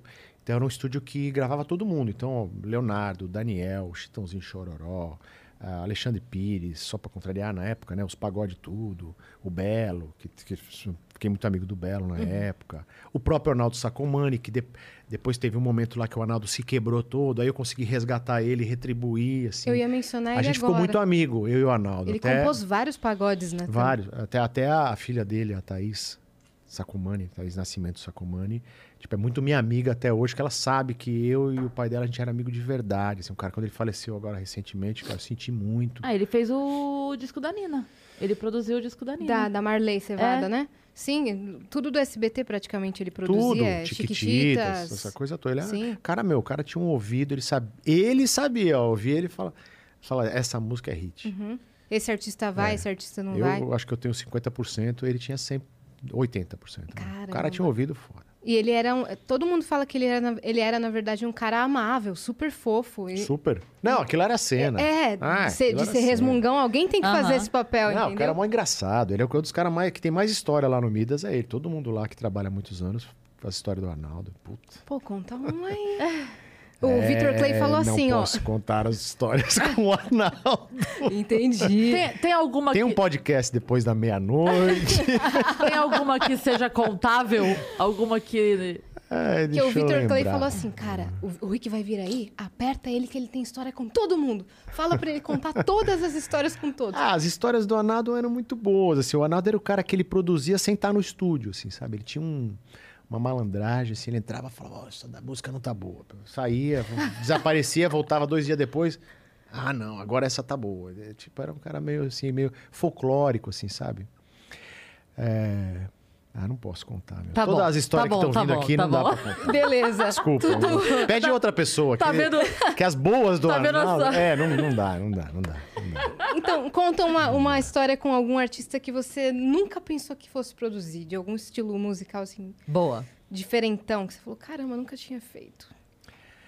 Cara, eu já produzi todo tipo de estilo, então não, não vai acontecer isso. Ah, você assim, começou com tipo, os maritaca lá? É, eu já produzi tudo que você pode imaginar, assim, meu. Eu acho que, assim, uma história... Uma coisa que eu nunca tenha produzido, que foi muito inusitado... Caramba, meu. Acho que nada inusitado, Yasmin. Porque tudo você já tinha Tudo você já tinha. Ah, eu já fiz, meu, eu já produzi, assim, eu, eu lembro de uma história muito engraçada. Eu produzi uma dupla sertaneja que é muito conhecida, mas não, essa eu não posso falar o nome, porque é muito, muito conhecida, mas é da época do raiz, do sertanejo raiz. E eu tava gravando os caras, ele é, tinha uma técnica de gravar sertanejo porque eles precisavam de olhar um na boca do outro. E aí eu colocava um microfone virado para um, o outro para outro. Eu colocava um, um microfone assim, né? E aí eu via que a voz do segunda voz às vezes desaparecia, assim. Eu falei, mano, que cacete. Olhando, tá? Aí de repente eu vi, eu levantei pelo vidro pra olhar, o vibrato dele era na perna. Ah. Mentira! Ele fazia vibrato com a perna. É, ele dá uma tremida na perna, assim. E era uma dupla sertaneja, assim, bem conhecida, assim, das antigas, né? Isso. Não, tem cada história, cara. Eu fui Ó, gravar se uma você vez um... escutar a música e a segunda voz ficar um pouquinho Sumida, afastada, olha, dá uma olhada na perninha. dá uma olhada. Presta atenção agora. Não, meu, olha, eu, eu gravei o último disco do Wilson Simonal. Que do caramba, Rick. O Wilson Simonal me contou todas aquelas histórias. Aquele... E, e ele- a gente tava gravando quando ele foi no Jô Soares, meu. Uma puta treta. Uns negócios pesados. Vou te falar que na época eu era tão bitolado em música que eu nem entendi direito o que tava acontecendo. Era muito diferente do meu mundo, assim, né? tal. E teve alguém que você era muito fã e quando apareceu você falou: Eita, olha onde eu tô. Como que eu tô?" Ah, os Titãs. Titãs, né? É, os Titãs. Ira. já- O Ira também, mas os Titãs mais. Cê- Os Titãs, meu, pô, Titãs é. É, tipo, eu sou produtor por causa dos Titãs. Porque eu vivia. Que foda. Eu vivia lendo a ficha técnica dos Titãs, vendo quem gravou, quem tocou o quê, que estúdio gravou, quem mixou. Então, um dia, quando eu era garoto, eu, eu tentei ir lá no estúdio do Liminha, no Nas Nuvens. Eu saí daqui de São Paulo, peguei um ônibus, fui até lá pra conhecer o estúdio. Aí não me deixaram entrar, meu. Não te deixaram? Não, eu contei isso pro Liminha. Eu falei, não "Você estavam esperando o Rick. eu falei assim, meu, foi graças a você que eu sou, eu sou produtor, porque você não deixou entrar. Eu falei, meu, filha da puta, eu vou fazer isso. Eu fiquei puto, meu. Os caras não deixaram entrar no estúdio pra conhecer o estúdio. Nem pra, nem pra dar uma olhada. Nem pra olhar. Caramba, velho. Não deixaram. estavam esperando nenhum Rick nesse É. dia pra você. Que nem Tazar, é. Tazar, né? Sensacional. E hoje você vê as pessoas fazendo isso no Midas, né? Tem muita gente que toca lá, do nadão. Tem, e hoje eu entendo total, porque, meu, não dá, meu, não dá pra deixar todo mundo entrar lá. Vai entrar aí, sabe? É, não dá. Não dá. Entra não aí, dá, canta aí. não dá. Eu É fui muita ingênuo, gente. sabe? Eu era garoto e tal, fui lá. E, mas aí você encontrou com eles e você chegou a produzir. Produzi. O que, que você produziu? Ganhamos deles? um Grammy juntos, cara. Toma. Eu produzi um disco que chama Sacos Plásticos, que ganhou um Grammy e, e melhor álbum de rock do ano. E tem uma música que é uma das mais lindas deles, que é Porque Eu Sei Que é Amor. Ah, linda mesmo. Linda. É linda. Eu toquei linda. violão nessa música. Você Jura? Olha que o honra. violão? Gravei, toquei. Eu toquei o violão nessa música. Caramba. Cara, é tipo assim. Você que fez o arranjo, não? Fiz junto com eles ali, né? Quando a gente tá produzindo junto. Mas eles são incríveis, são, são tudo que eu imaginava e mais. São talentosos, são gente boa, fiquei amigo dos caras. Tipo, assim, é tudo muito incrível. Engraçado que E- tem umas músicas E o deles- Sérgio Brito é meu artista hoje no Midas, né? Ah, é? Que massa, velho. Sérgio Que Brito é louco. artista, so- a carreira solo dele, ele, ele faz com a gente lá. Tanto que a gente ficou amigo e tal. Ah, é muito legal, né? Sim. Muito legal. Realização total. Qual que é a sensação de ganhar um Grammy? Cara, essa é, essa é a sensação. Pra quem é da música, tipo, sem desmerecer os outros prêmios, mas o Grammy é o Grammy, né? Então, assim, tipo, você pode ganhar. Um, eu já ganhei prêmio da MTV, meu, eu já ganhei, sei lá, uma porrada com todos os artistas da época. né? Mas o, o Grammy é um. É, porque assim, quem vota no Grammy é quem trabalha com a música. Então, é, tipo, você fala assim, ah, não é o fã, entendeu? Não é. tipo, eu ganhei popular. um prêmio lá com o NX0 no MTV. Sem desmerecer, porque eu também ganhei um Grammy com o NX0. Do caramba. No mesmo ano que os Titãs, empatou a votação. Então eu ganhei dois Grammy no mesmo ano. Oi? Meu Deus! Puta, essa é sorte, falei, não é sorte? NX0 ganhou com, com qual? Essas perguntas que você faz. ano era? Eu, eu pergunto coisas Sete muito Chaves. específicas. Eu acho que é, se- é Sete Chaves. É, Sete Chaves. Porque eu sou muito curiosa com essas coisas específicas. Eu percebi já. Eu tava com medo. Ué, seu corte de cabelo na época tava como? Seus filhos tinham quantos anos? É muito bom isso, né? Muito Filha maravilhoso. da mãe, né? É, vou bem na perguntinha aquela. Mas é interessante. Sabe por quê? Porque depois eu, eu vou pra casa e eu fico pesquisando. Certeza que você é dessas. Eu fico Certeza. Não, a Certeza. Yas é muito rata de música. Eu já Então, falei isso aqui pergunta. Não, algumas eu, mas vezes. eu, eu achei muito legal. Que eu assisti a entrevista do Vitor e eu falei, meu, ela sabe tudo, ela acompanha. Não, que tem legal. hora que eu fico Eu acho assim- legal pra caramba. Falo, meu Deus, com licença. É. Porque ela fala umas coisas que você fala, não, não é possível. O artista fala: Você tem é câmera na possível. minha casa? velho?" e é agora legal o, isso, Abolha tá concorrendo ao Grammy. A bolha tá concorrendo ao Que é o, Grammy, cara. E ela- do Vitor. Ela parece stalker de todo mundo. Aí as pessoas acham entendeu? que eu sou Porque, stalker. porque cada um acha que ela é stalker daquela pessoa. É. Só que Mas na verdade ela- ela sabe De- tudo de, de todo mundo. É, Mas deve ficar todo- na internet tudo vê. 50 horas por dia, né? Sim, eu já vi um monte de coisa sua. Ah lá. Já vi um monte de coisa. Vou te contar uma curiosidade agora que você não, não vai estar Agora esperando. vamos lá, que Ai, agora eu quero saber. Não, uma Então, curiosidade Ai, muito besta. Gostei. Mas se liga. Há Hum. uns anos eu ganhei um peixe. Essa é boa, essa é boa. Eu ganhei um peixe aí, eu falei pro meu irmão assim, cara, que nome que a gente vai dar pra esse peixe? Sabe qual foi Por que o que eu nome? tô Não, achando? nem vou tomar agora. Por que que eu tô achando? Rick Bom Nadinho. É sério isso? Rick Bom Nadinho era o nome do nosso peixe. Ai, que legal. Porque ele nadava bem. O Bom Nadinho, nossa, a gente achava genial essa piada. Que eu meu, guardei pra te sensacional, contar. meu. Muito bom, adorei, meu. Juro, era o nosso Puta, peixe. queria poder contar pra Eva agora. É, Ela ia, ela ia gostar dessa piada. Ah, ela A filhinha dele, dele Maravilhoso. mais nova, muito É, fofa. tem uma filhinha pequenininha. Ela é muito Maravilhoso. Um ano e 11 meses. É, então você ainda administra a vida aí de... Cuida da família, pai, paizão É, de tem um três. monte de mulher lá na minha vida e um menino. É. É, Uma legal família grande. Agora se tornou. Engraçado, eu sempre. Eu, eu, eu sou um cara de família não muito grande, de família pequenas, pode-se falar assim, né? Sou filho único da minha mãe, tenho irmãos por parte de pai.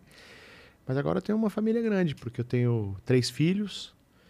Tenho um- uma filha com 24, um filho com 21 e uma de um ano e 11 meses. E tenho mais um, um filho, não é filho, ele é é, afilhado da minha esposa, que já é quase como filho também. Então tem uma galera lá em casa. Que legal. Demais, né? Legal Agora tem, demais. agora tem festona de fim de ano. Tem, meu. Mesa Agora, grande. meu, agora é puta grana que eu gasto quando vai lá. Mas é bom demais, Agora não é é? quando- É bom, é bom. Eu tô curtindo de montão, assim. E eu sou um cara muito caseiro, muito família. Tipo, nada a ver com o que pode aparentar, né? tipo assim, é. quem me segue ali, tipo, a Yasmin com certeza sabe que ela é meio stalker. Eu não sou stalker não, tá, querido? Mas a sua filha estudava no... É, viu? ela conhece a Gabriela. É, a, a minha amiga estudava com ela na- no colégio. Aí eu, na época que eu tava começando a cantar, assim, não sabia nem o que eu tava fazendo. Mas minhas amigas me apoiavam super. Aí a minha amiga falou assim: eu estudo com a filha do Rick Bonadio, vou te gravar aqui. Aí, É. vem que eu vou mostrar pra ela. É, Gabi, manda pro seu pai. Imagina quantas mensagens que. Mas olha, é, a- é a segunda vez que isso acontece com você, só que nós estamos sabendo. Porque o dia que a gente foi lá no Danilo, você contou pra ele que um dia você tava no shopping e a tua amiga falou, você vai imitar pra ele. Você falou, não vou. Eu- Aí, a no gente fim, viu o Danilo no shopping. Aí no fim, cinco anos depois, eu tava no Danilo. Mas Aí falaram, vamos mandar é. você cantando pro Bonadinho. Hoje você tá aqui, vai cantar ao vivo para o Bonadinho. Agora. Pega o Não, violão. não, Agora, é agora, é agora, é agora. Sabe aquela deixa? É agora. No Meu programa Deus, é é. essa hora, ó. A gente preparou todo esse Produção, momento. por favor, o violão Pode ser sem agora. violão? Pode. Pode Melhor ser. ainda, Ah a capela. Com Uma isso, meu. capela, véi. Você se garante, hein, minha? Olha lá. Olha lá. Aí eu não me garanto, né? O que, que você tava cantando aquele dia que eu elogiei? Era The Climb. Se eu não me engano. Não era da, da Miley Cyrus? Era, era, Miley Cyrus. Mas você cantou bonito. Can- Canta aí, então, The Climb, por Ah, favor. então é com violão. Com o violão? Ah, então com- tá Cadê bom. o violão? A Dani vai pegar pra gente. É. Tem uma que você cantou... você Teve uma Tá que afinado? cantou aqui uma vez Não. que eu gostei tanto. Ah, se vira. Esse é o problema. desafinado eu vou caguetar aqui no ar. Deixa eu lembrar qual era. Flashlight, da, da Jessie J. É... Ou Luciana Mello. Você compõe? Cara, eu componho, mas eu vou ser bem sincera que atualmente eu não tô focando nas minhas Em composições. português? É, em português. Você precisa compor músicas em português. Aliás, Não, isso vale para todo mundo em que está assistindo a gente. Boa, dá umas dicas. Dá dicas. Não adianta você ficar nessa viagem de que você vai cantar tudo em inglês. Você pode cantar eventualmente em inglês se você fazer, vai fazer música é, electronic dance music, EDM, vai fazer alguma coisa específica. Mas no Brasil você precisa se comunicar, precisa cantar em português. E eu tenho certeza que, que, assim, que muitas pessoas só não compõem em português porque acham que o inglês fica mais bonitinho porque dá uma enganada, sabe assim? Então é só uma insegurança. Se a pessoa se, se exercitar e de compor, acaba, acaba que vai saindo. É natural todo mundo começar a compor em inglês, mas precisa eh, fazer música em português. E é treino, né? Prática. É prática, é total. Tem uma, uma coisa que, enfim, eu não- eu não sei se é verdade isso ou é um- só algo que ficou estabelecido, que o inglês ele é mais musical e, o, e a língua portuguesa e Assim, a- a- é a- mais poética. A, a língua. Olha, exatamente isso. A língua inglesa tem uma sonoridade um pouco mais agradável para a música. Mas a língua portuguesa traz uma emoção Ela é mais bonita, forte. né? É mais contundente a língua portuguesa. Então eu acho que, inclusive, a gente tem mais eh, palavras mais profundas e tudo Sim. mais. Então é melhor cantar em português. É mais jogo. É que, é que no começo você ouve tanta coisa em inglês, você acha que, ah, vou cantar em inglês, é mais Sim. fácil. É sua referência, né? Por exemplo, rap. Eu sou do- da época que o rap não existia em português. Uhum. Então, assim, quando eu comecei a ouvir rap em português, parecia estranho. Hoje é mais legal do que em inglês. Sim. Sim. É, a gente tem a, a, a melodia, né? Parece que funciona mais pro inglês, né? É mais A fácil. é, melodia é, e tal. exatamente. é. Mas não tem uma letra de música que bata evidências. Não tem é, como. do caramba, é, lindo. Sério isso? Cara, essa é a música que eu mais ouvi em toda a minha vida sem querer. Ah, sem claro. ter vontade de ouvir. É claro. Mas não é tem claro. como. É Eu festa sou- de eu- tudo, eu é já- cla- karaokê. Não, meu, presta atenção. Então fa- então eu já fala, fui velho, jurado de vários programas de televisão Ah, tá. que havia audições. Aí, de 10 pessoas que entram lá, quatro cantam evidências. Porra, É verdade. mano. José eu- Augusto agradece. Cara, a música é linda, mas eu não suporto. Claro. Vamos falar sobre os, sobre os realities, velho. A gente pulou essa parte. É, Vamos. Popstar, o parte. Ídolos, É, X tem muito Factor, assunto, tudo. Você meu. tem o Que assunto isso, pra caramba. tem as Flow, vamos janela- atrasar. viu? janela, eu prometo que eu canto lá pro final. Porque vai entrar o William Não, Bonner aqui, ó, agora. já tá pronto o violão. Não, não, não. Estamos falando Porque aqui. Não, você vai cantar primeiro. Vai lá. Tá. Vai, nós vamos fazer o mini reality show. Agora o, ju- o jurado sou eu e a Cris Paiva. A gente vai virar a cadeira aqui? É, vamos começar. Oi, Yasmin, tudo bem? Opa, tudo bom? E De onde você vem, Yasmin? De São Paulo. Sou da Zona Norte, que nem Quantos você. anos você tem? 26. 26 anos? Você canta profissionalmente? Já cantei profissionalmente. E o que, que você faz hoje? Hoje eu apresento um podcast, trabalho com conteúdo na internet. Mas nunca parei de cantar em casa, né? Ah, muito. E o seu sonho é ser cantora profissional? Cara, meu sonho é fazer um show que todas as pessoas da plateia cantem minha música. E qual o seu estilo? É, mais pro pop. Pop? Uhum. Ah, legal. Você é bem bonita, você tem um estilo bacana, fala bem. Legal. Vamos ouvir a Yasmin, então. Vamos ouvir, Cris? Vamos, vamos Então vamos ouvir. ouvir a Yasmin. Eu vamos escolhi, ver uma, se... escolhi uma que que você música vai que, cantar? um produtor elogiou quando eu postei cantando essa música. Ah, E é uma referência minha que foi a primeira música que eu aprendi a cantar na vida. qual é a música? Chama The Climb, da Miley The Climb da Cyrus. Miley Cyrus. Ó, cuidado que a Miley Cyrus canta pra caramba, É hein? verdade. Então vamos lá, galera. Boa sorte, Tá afinado, Yasmin. será? Yasmin da Zona Norte. Can almost see it. That dream I'm dreaming, but there's a voice inside my head saying, You'll never reach it. There's steps I'm taking. Every move I make feels lost with no direction. My faith is shaking, but I, I gotta keep trying. I gotta keep my head held high. Cause there's always gonna be another mountain. I'm always gonna wanna make it move. Always gonna be an uphill battle. Sometimes we're gonna have to lose. Every step, esqueci a letra, meu Deus. Waiting on the other side.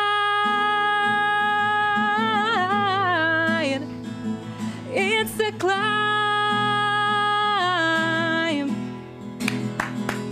Yeah. Yasmin, olha, você tá, né, Cris? Ela tá um pouco nervosa. Você ficou nervosa, Eu fiquei Yasmin? nervosa, sabe? Porque eu, não, eu, não- eu vim pra essa audição hoje. Não tava preparada. É, eu acho que você ficou um pouco nervosa, mas você é super afinada, sua voz é bonita, você, você canta de Começou ali meio inseguro, o tom também não ajuda, né? Que é grave, né? Aquele mais começo da grave, música é. é. grave. Mas depois foi bem. Ó, hoje pra mim é sim. Ah, ele só ele foi E educado. Cris, Cris, Cris. Eu vou fazer igual do X Factor. do The Voice. The Voice, Cai- é, é não, The sabe? Voice. não, sabe aquele que cai o, Ah, os papeizinhos que vai Ah, direto? nunca vi É do X isso. Factor. É do X Factor. Eu nunca vi, não tinha no minha época, não tinha isso. No seu X Factor não no meu teve? não tinha, É que eles passam. Vou reclamar. É, não sei, não sei aqui se tem, mas. Aí você aperta o botão do meio. Cada um tem o seu, né? O sim ou não. Mas quando você aperta o do meio. Golden... Nossa, o meu não tinha nem Golden botão. Ticket. É isso? Ah, é. Golden. É, Golden alguma X Factor coisa. brasileiro, não é Depois a gente vai falar sobre Golden o X? Factor brasileiro. É Mas Golden hoje é assim. alguma Mas coisa. você- obrigada, obrigada. cantou bem bonito. Mas você ficou nervosa? É claro.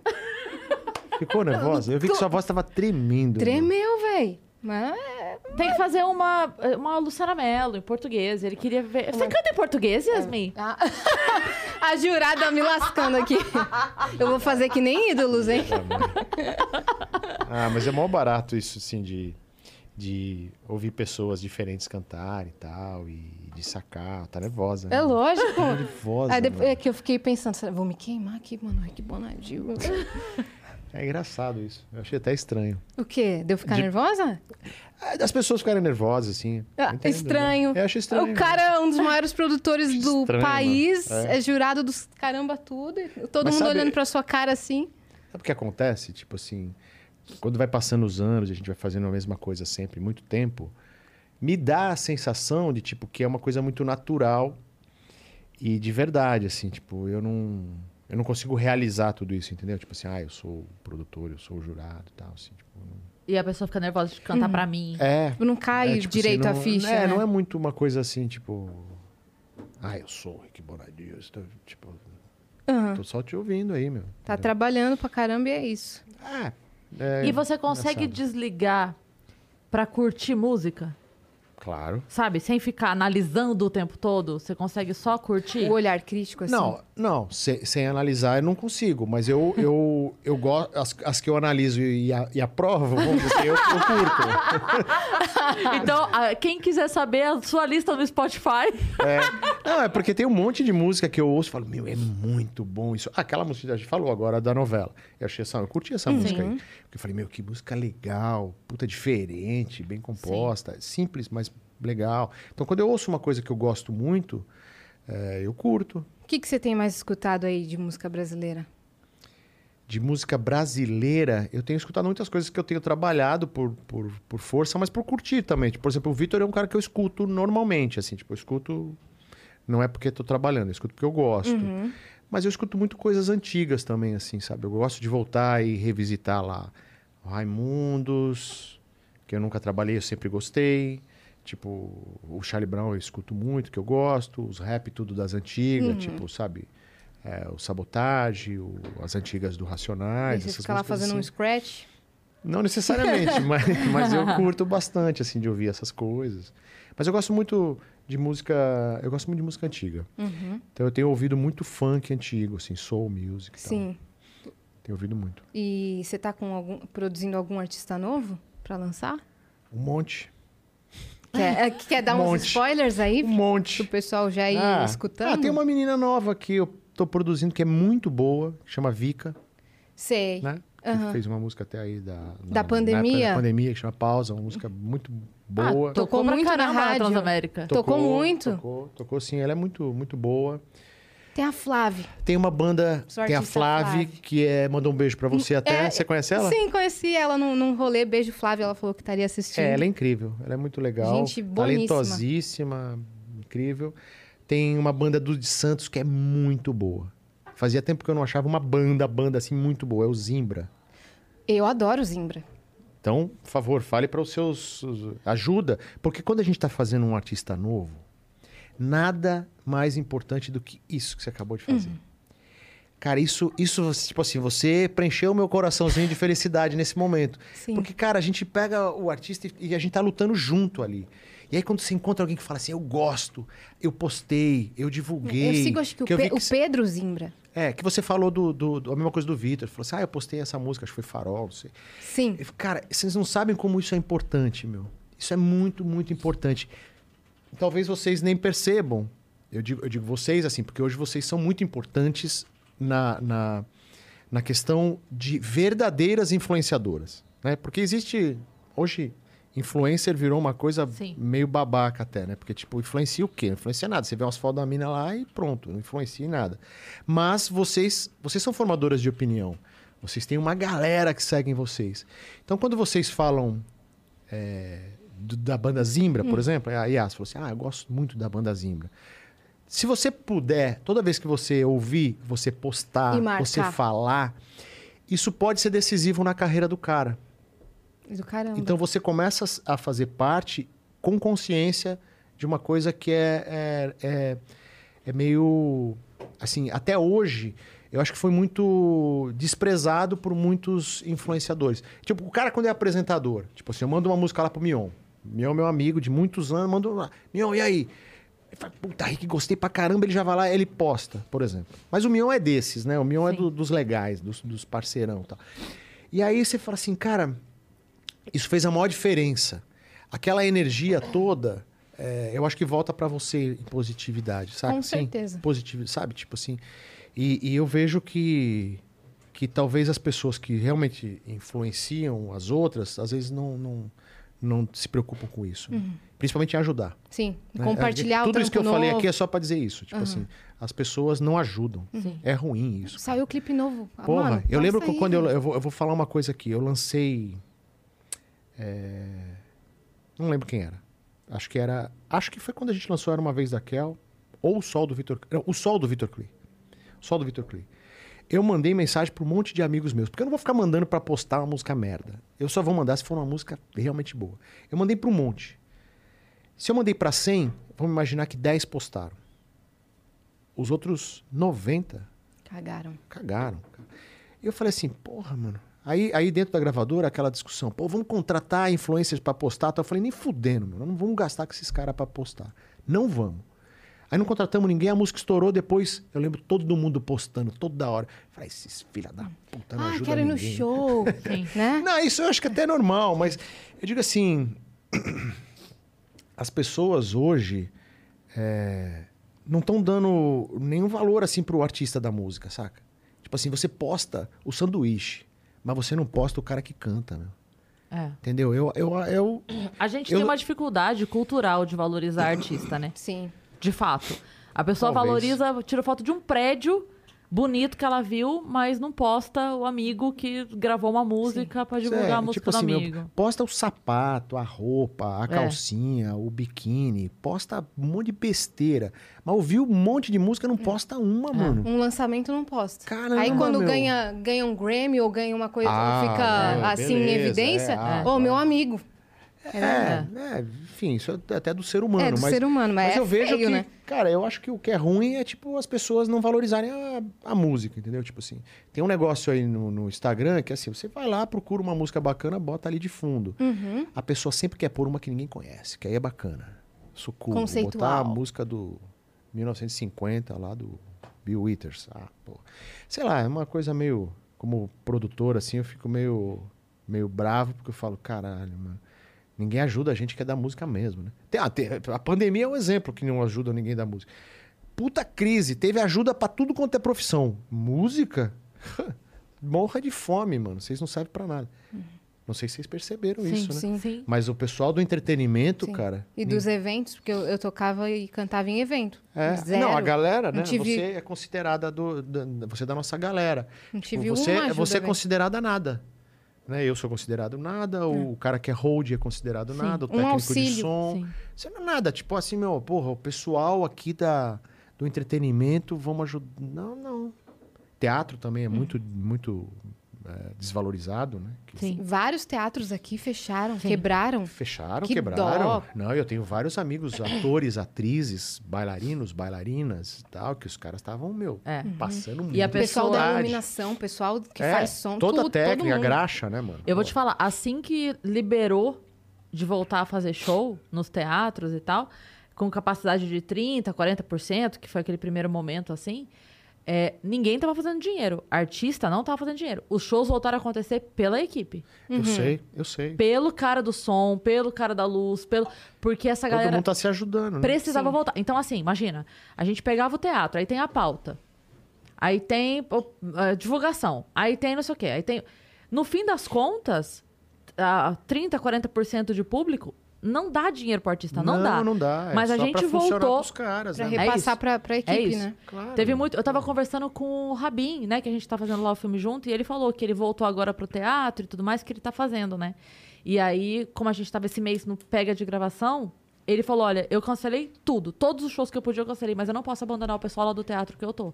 Porque eles estão contando comigo nessa volta. Ah, Exatamente. total. E é, é exatamente É isso. É isso, é não, isso. E, e uma outra coisa que eu já falei aqui outras vezes, a galera não entende que quando a gente fala, ah, os músicos, eu não tô falando da galera grande que faz uma live e bota um Não, patrocínio de é. um milhão na live.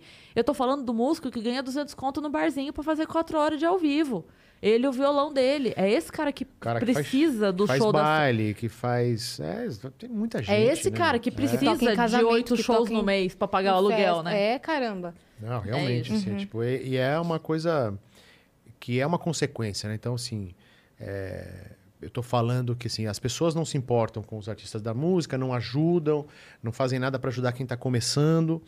E aí você vê que aí o governo também não faz e aí a sociedade realmente não percebe que essa galera é super legal. E todo mundo não vive sem música. No meio da pandemia, é. foi a música que segurou. Pois é. Foi, Foi a foram música as e o lives. podcast. Sim, música Não, e podcast, entretenimento. Tipo, a galera ficava em casa e fazia o quê? Ouvir música, Sim. assistir um filme, um- ouvir um podcast, Era assistir um diversão. podcast. É isso que é o que, que preenche o coração, cara. É. Porra. Mas na hora que Né? o artista cobra, sei lá, 20 conto pra fazer a live, mete o pau no artista. Falou, ah, tá É. tirando dinheiro. Cara, mas tem que pagar a equipe que vai fazer acontecer. É. Tem, Ah, que, é. tem que repassar É, esse com- dinheiro. é complicado, né? Eu, eu, eu, eu, quando eu comecei, também assim, eu tive muito preconceito, tipo assim, mas você vai trabalhar com o quê? Eu, a vida inteira eu respondi isso. Ah, você quer saber? A minha mãe, até pouco tempo, não sabia o que eu fazia. Minha mãe só passou a saber o que realmente eu fazia quando eu comecei a fazer programa de televisão. Porque Uhum. minha mãe não sabe o que eu faço. Talvez a minha mãe não sabe direito até hoje. Eu acho que ela não sabe, na verdade. Porque você não Ela, aparecia ela aprendeu antes. o nome que tem o que você faz. É, eu acho que as pessoas não sabem o que eu faço. A real é essa. Tipo, o que, que eu tô fazendo aqui? Nem sei quem eu sou. Que- Crises existenciais. É. Não, porque as pessoas Como não você sabem. se sente sobre isso? É. E quem você é? Rick Bonadil É, por Rick Bonadil. Marília Gabriela. É. Sou um chato, sensitivo. o chato sensitivo. Bom, mas vamos falar dos realities. O Vamos. primeiro que você, que você participou foi o Popstar? Caramba, pode desligar um pouco o ar ou diminuir, meu?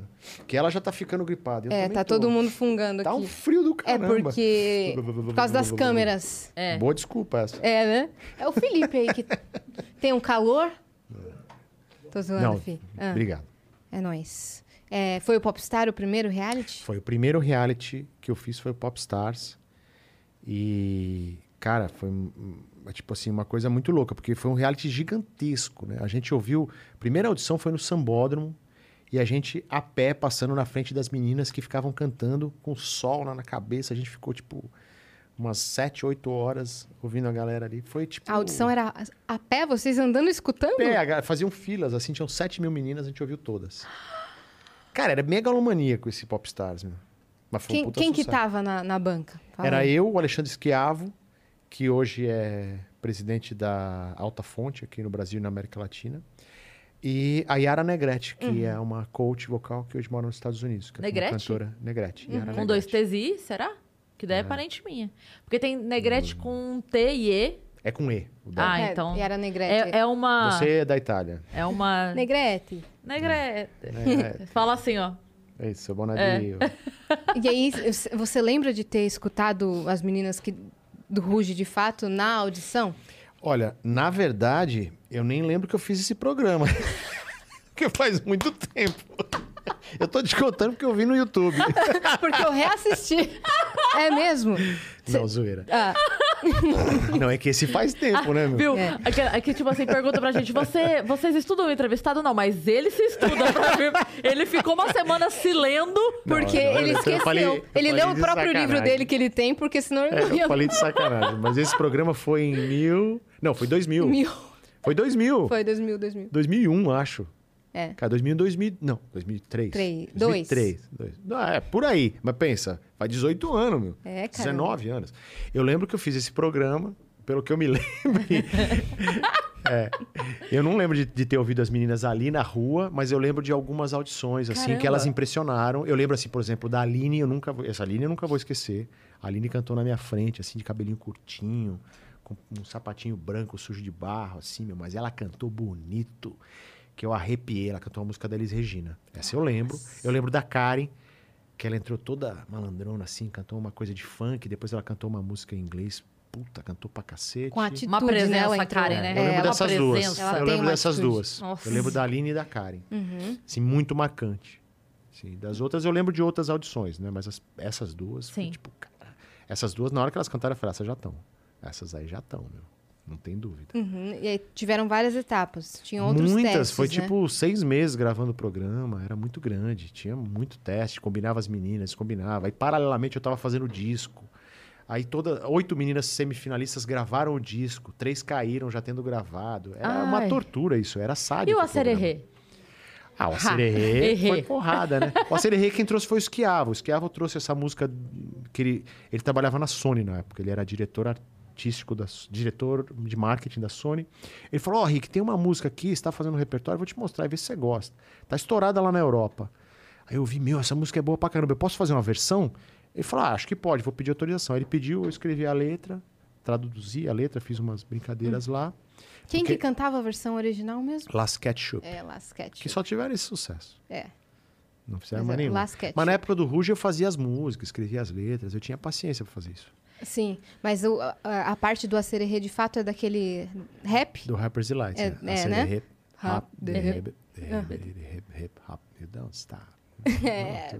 Aí quando você escutou, você já sabia que essa era a referência. Não, eu sabia, porque o Rappers Delight, que é a original, eu era muito fã do, do rap. né? Que Eu falei, foi- Ah, que legal que eu fiz a brincadeira. A música responsável por bombar a Yas na internet. Você sabia disso? Não. Sim, é porque eu imitei. Rappers Delight? Não. A ser- Ragatanga. Ragatanga? Não, Sim. eu não sabia disso. Sim, Você, verdade. você é tão sabia. Midas que indiretamente. Você Viu? fez minha vida acontecer, Não.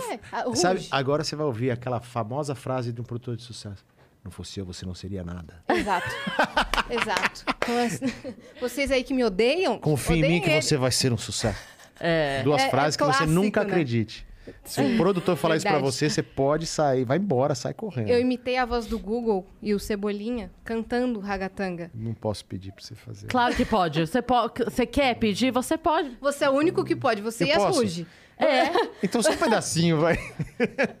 que é muito- deve ser muito bom. Só um Eu, pedacinho. eu comecei fazendo com a voz do Google. Olha lá quem vem virando a esquina, vem Diego com toda a alegria festejando. E aí no refrão mandei. A seu Lelê. com a voz do Cebolinha. Mano, viralizou. Ela Ah, viralizou é- com esse é- vídeo. meu, é, é muito bonitinho, dá vontade de te apertar. É, muito então, fofinho, né? meu? É Aí muito viralizou legal. demais. As meninas do Ruge repostaram, porque tava bem na volta, né? No comeback de Ruge. Aí eu quis fazer essa brincadeira, mas não sabia que eu ia viralizar. Meu, mas é Aí muito fui pra, legal. Fui né? pra É muito TV, fui pra. Nossa, fui pra tudo, cara. Puta, que legal. Mas eu lembro de uma história. Eu acho que eu vi você na Eliana. Aham, eu fui na Eliana. É? Eu fui na Eliana. Acho que eu vi você na Eliana fazendo alguma coisa parecida. Olha aí que doideira. Agora que você fez, Uhum. eu lembrei. Eu fui É. ne- exatamente no Famosos da Internet, tá? É isso. Você só é famoso se você vai no Famosos da Internet. Mas E é, aí- é legal, né? Quando o mundo, o mundo tá mudando, né? Sim. Tipo, é muito legal isso. Eu, tô, eu, eu vivi os dois lados, né? Tipo assim, o, o lado televisivo, mídias tradicionais LP. e agora LP, fita cassete, Sim. fita pirata. E o jeito de fazer uma música acontecer. É. Hoje em dia tá muito diferente, né? Hum, isso não mudou muito. Não mudou, você acha? Não, isso não mudou muito, não. Hum, Você não acha que, que as redes sociais estão tão mais responsáveis por fazer virar a música? Por exemplo, o TikTok, que A- dita. A, a im- a impulsionar o sucesso de uma música que começou bem, sim. Ah, tá. Mas não necessariamente. é Tipo, tem muita gente falando assim, ah, eu preciso fazer uma música para viralizar. Aí você quer fazer um meme. Você não quer fazer uma música. Você não vai se manter. Se você viralizar, você não passa de um meme. Se você faz uma canção bonita, uma música que pode ser regravada no futuro, você é um artista da música que vai ter uma carreira. Uhum. Então, né? Não dá para confundir. Sim. Tem muita gente, tem muito. Eu, outro dia eu postei isso no meu Instagram, Twitter, eu falei assim: tem muito meme achando que é música de sucesso. E isso é um problema. Porque a galera começa confundir um pouco. Né? Esse pensamento, na verdade, tem a ver mais ou menos com o que aconteceu lá, que você falou no Twitter, sobre o, o Grammy, né? Sobre funk no Grammy, Sobre o isso? funk, é. Foi, mas. Tem é, a ver esse pensamento, né? Tem um pouco a ver. Lá não era exatamente isso que eu queria dizer. Até porque, assim, eu falei de uma maneira que eu errei. E eu, e eu depois eu falei assim, caramba, meu. É porque, assim, eu falei uma coisa pensando outra. E quando você escreve no Twitter, você acaba escrevendo pouca coisa para ser rápido. Sim. E eu escrevi muito rapidamente, eu não tomei o devido cuidado. Então é natural que eu posso ter 100 anos, vou continuar errando. E assim, o, o que eu queria dizer era uma coisa e o que eu disse dava margem para dezenas de outras interpretações. Entre, entre essas interpretações, algumas que eram ofensivas, que eu depois pedi desculpa. Eu falei, cara, eu não queria falar mal do- da galera do funk, não é exatamente isso. O que eu estava incomodado é que a galera estava comemorando uma coisa que não era tão incrível. Então, assim, eu vejo na música que hoje é, você tem muitas coisas que não são tão incríveis que são comemoradas como muito boas. Isso é ruim para a qualidade, porque se você não quer que essas pessoas se desenvolvam, você elogia elas quando elas são ruins. Elas nunca vão ser incríveis. Então eu gostaria que as coisas fossem melhores. Eu falei, por que vocês estão comemorando? Não é tudo isso, calma, galera. Se tivesse um artista brasileiro cantando funk, ele apresentando no Grammy uma apresentação, eu ia falar, pô, legal. Mas foi alguns segundos de uma referência no meio de uma música de outra pessoa tal. Então eu estava meio tentando falar contra essa é, alienação que existe de vamos comemorar tudo. É, é- é uma alienação que eu não acho positiva. Mas eu falei de um jeito que aí ficou, puto, uma margem. Aí a Anitta falou um negócio, eu falei, mano, eu nem quero falar com você, menina. Cara, você é artista da música, eu sou produtora, eu não- a gente não, não conversa tal. E aí ficou pior e tudo bem. E aí reverberou e todo mundo, te- meio mundo te xingando, uns te defendendo. Metade, é, virou, virou, virou Lula Bolsonaro, cara. Eu fiquei, falei, puta, mas não era o que eu queria mesmo, fazer. lembrei É. agora. Eu, não, eu falei, eu não queria ir, não era isso que eu falei, meu, eu nem gosto dessas coisas, não era isso. Eu só quero ajudar a galera da música, mesmo se, o- é, se o cara é do rock, do sertanejo, do funk, de onde for, meu, não, tenho, não tenho nada contra, muito pelo contrário. Mas aí já começou a vir uma história assim do tipo. É, é, coisas sociais envolvidas para justificar a qualidade da música. Tipo, ah, mas o cara faz funk porque ele veio da favela. Eu falei, cara, não tem nada a ver, mano. Eu- um monte de gente já faz da favela que toca pra caramba, que são músicos incríveis. Do mesmo jeito que eu acho que tem funks legais pra caramba. Tem vários que eu gosto. Então não. Você já produziu, gente, do Já funk produzi, já pô, fiz o disco de 25 anos do Mr. Catra, era amigo do Catra, sou fã do Catra, acho que o cara era talentosíssimo. Não tem nada a ver, mas eu me posi... eu, eu me expressei mal Uhum. E às vezes, é- é- é- meu, é, é a coisa do, do hoje em dia, sabe assim, o que vale mais é tipo o fla-flu É do que ninguém quer entender. Ninguém quer A entender quer e só tal. É, falei, ah, meu, beleza. Isso acontece muito, né? Mas Então, até Desculpa tentaram aí. entender porque ele fez uma live e deu, sei lá, 10 mil pessoas Pois assistindo. é, sua porque eu queria conversar com a galera. Sim. Você quis realmente explicar Pois é, mas não deu muito sem certo. limite de Mas, então, caracteres. mas, mas é isso que eu quero dizer. As pessoas não querem entender. Quem entrou na live com o pensamento. Quero entender, que- entendeu? não, não. é. que- Quem entrou na live com o pensamento de discordo, entrou pra xingar. É isso, E exatamente. quem entrou com o pensamento de concordo, entrou pra defender. Ninguém tava. É, Eu sinto isso, as pessoas não estão ouvindo.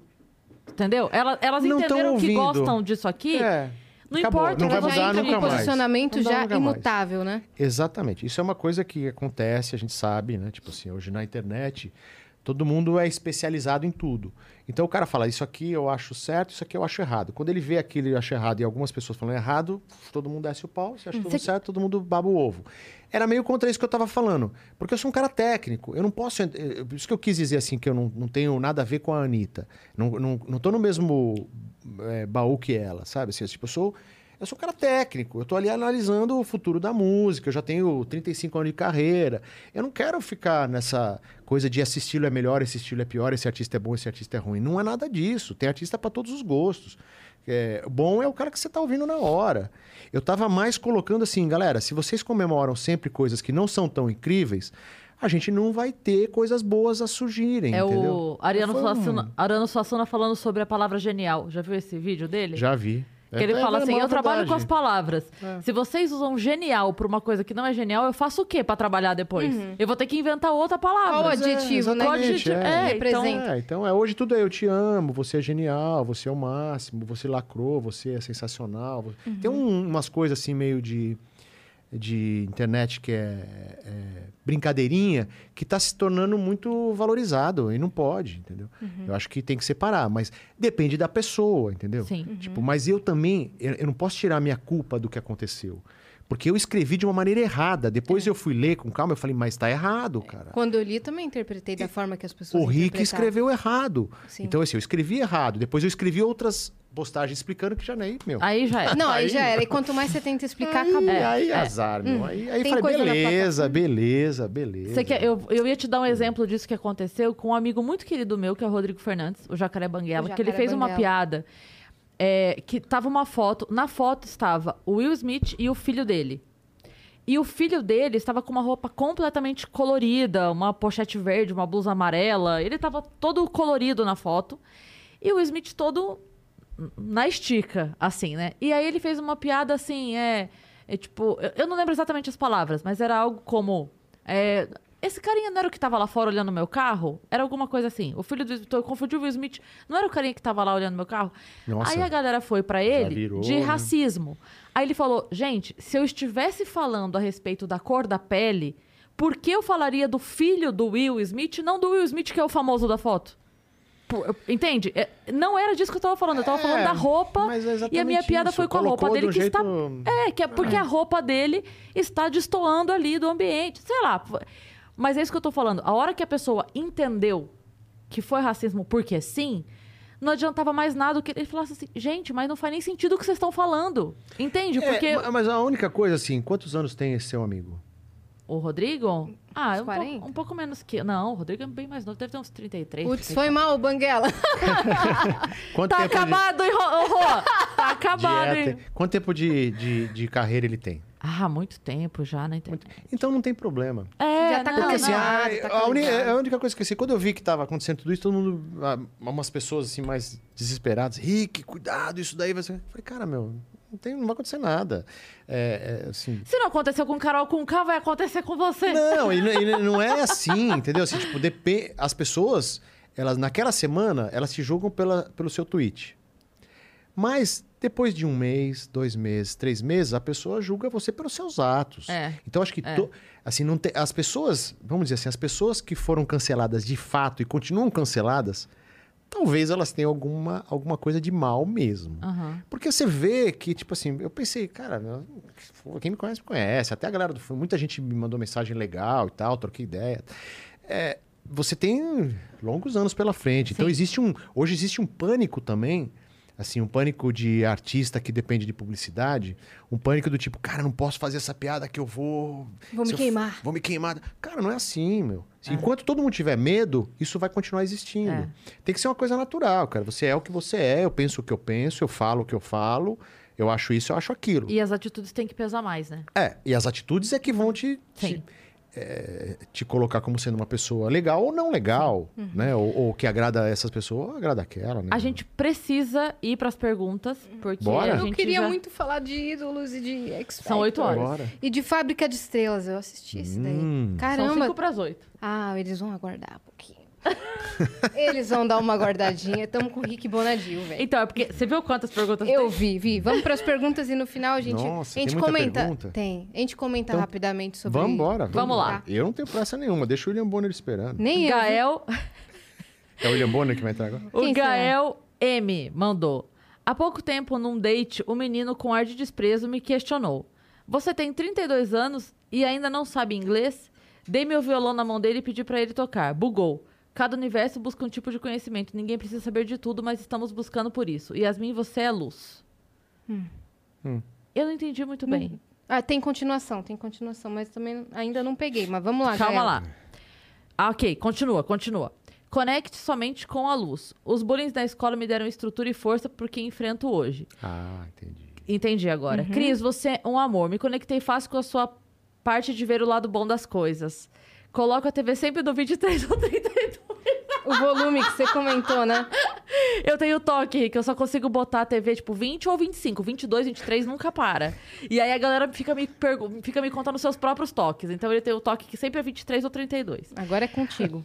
Rick, entre podcasts e audiobooks, novas manias. Continua. Caramba. Vai, internet, me ajuda. Escutei o seu audiobook. Componho desde os 13, toco desde os 18 e tenho 32. Componho muitas músicas de estilo Los Hermanos, João, Silva, Vanessa da Mata, Castelo Branco. Estou trabalhando na Irlanda para juntar dinheiro e gravar minhas músicas. Existe alguma forma de ser ouvido por você? Sim. É só mandar pro meu WhatsApp. É 11 96603 5555. Alô? Você que tá escutando, manda agora, velho. Que é, é Né? sobre. Eu achei que ele fosse zoar. Eu tava Não, é esperando. sério? É sério. É, mas esse você já divulga, né? Já, já divulga. É um WhatsApp daí- que eu tenho, que Óbvio, é não, canal claro. direto com a galera. Mas claro. é porque eu, eu falei, eu tava me mandando que alguma porque você ia falar nove não é da sua Ah, conta. não, não. imagina, Nove, não vou te escutar, mas Ó, vai Cris, sim. eu vou te falar uma coisa. É, é, a galera sempre me pergunta: Ah, desculpa, eu vou te mandar uma música. Meu, não te enche o saco se eu mandar aqui um cara que canta. Galera, assim, eu trabalhei a vida inteira para poder conseguir isso. Eu tenho o maior prazer de ouvir todo mundo, de orientar, às vezes falar assim: Ó, não tá legal ainda, mas vai ficar bom no futuro. Porque muita gente, às vezes, não tá boa, pronta agora. Por exemplo, a Yasmin, eu ouvi. Vamos falar da Yasmin. Cara, eu ouvi a Yasmin, a voz linda. Você tá pronta pra ser um artista de sucesso? Ainda não sei. Você precisa ouvir suas músicas, saber se você tem composições legais, saber se você está disposta a enfrentar o que precisa. Mas eu tenho prazer de ouvir. Sim. Então, assim, eu gosto de ouvir música. Eu gosto, eu, a minha função na vida, é, o meu propósito é descobrir novos artistas.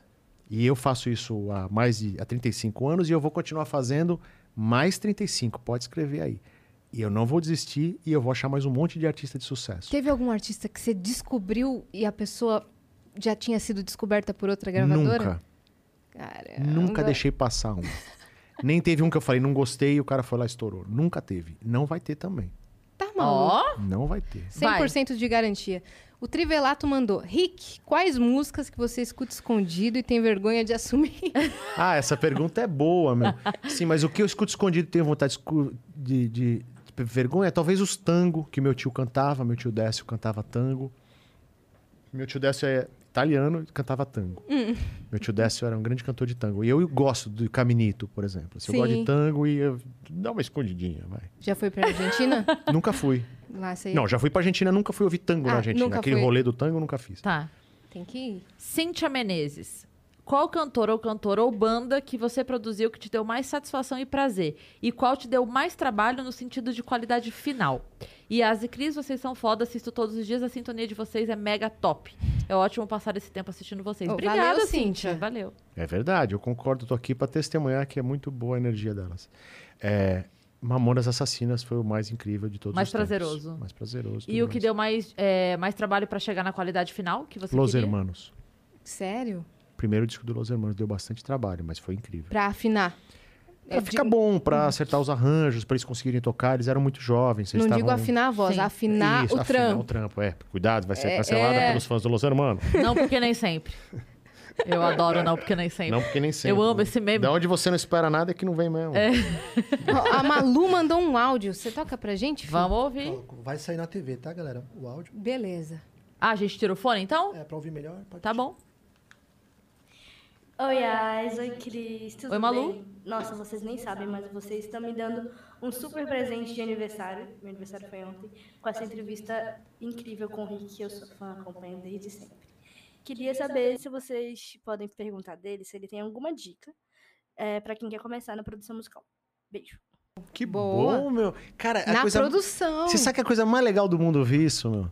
Cara, assim, tipo, um- ela deve ser jovenzinha, né? É, eu acho É. que tem uns 20. E feliz aniversário atrasado. Feliz aniversário, Feliz Malu. aniversário, Malu. É, Malu. Então, a, a dica é: existem algumas faculdades hoje de produção musical.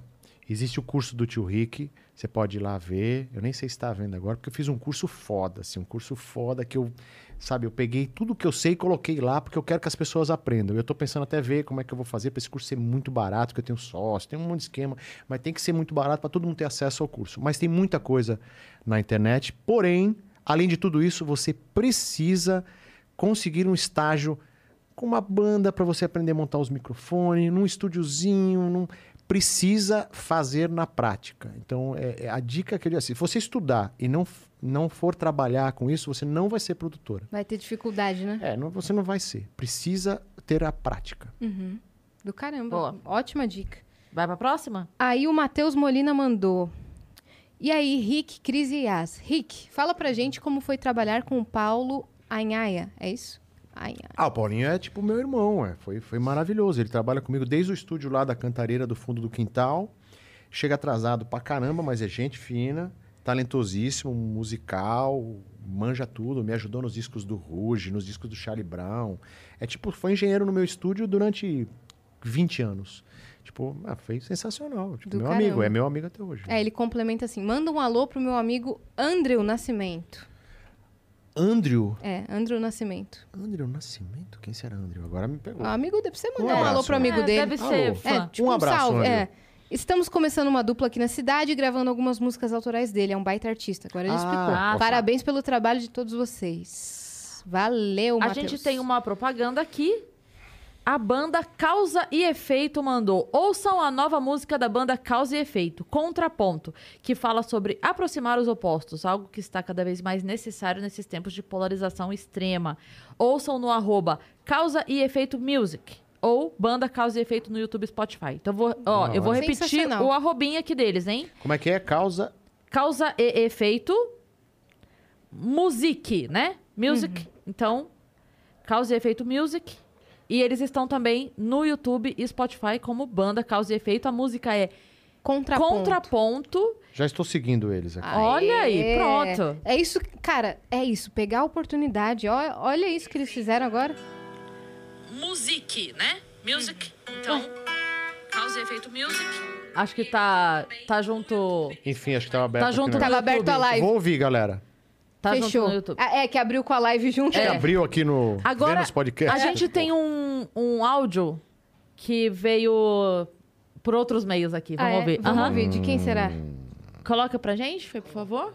Vai ser na TV? Aí, quem fala é Rodrigo Teaser, é, você provavelmente não me conhece, mas, cara, desde ali do começo dos anos 2000, lá da época que você cuidava da Virgin, que eu pensei, em, pô, um dia eu tenho que trabalhar com esse cara, porque, pô, meu lance é música pop.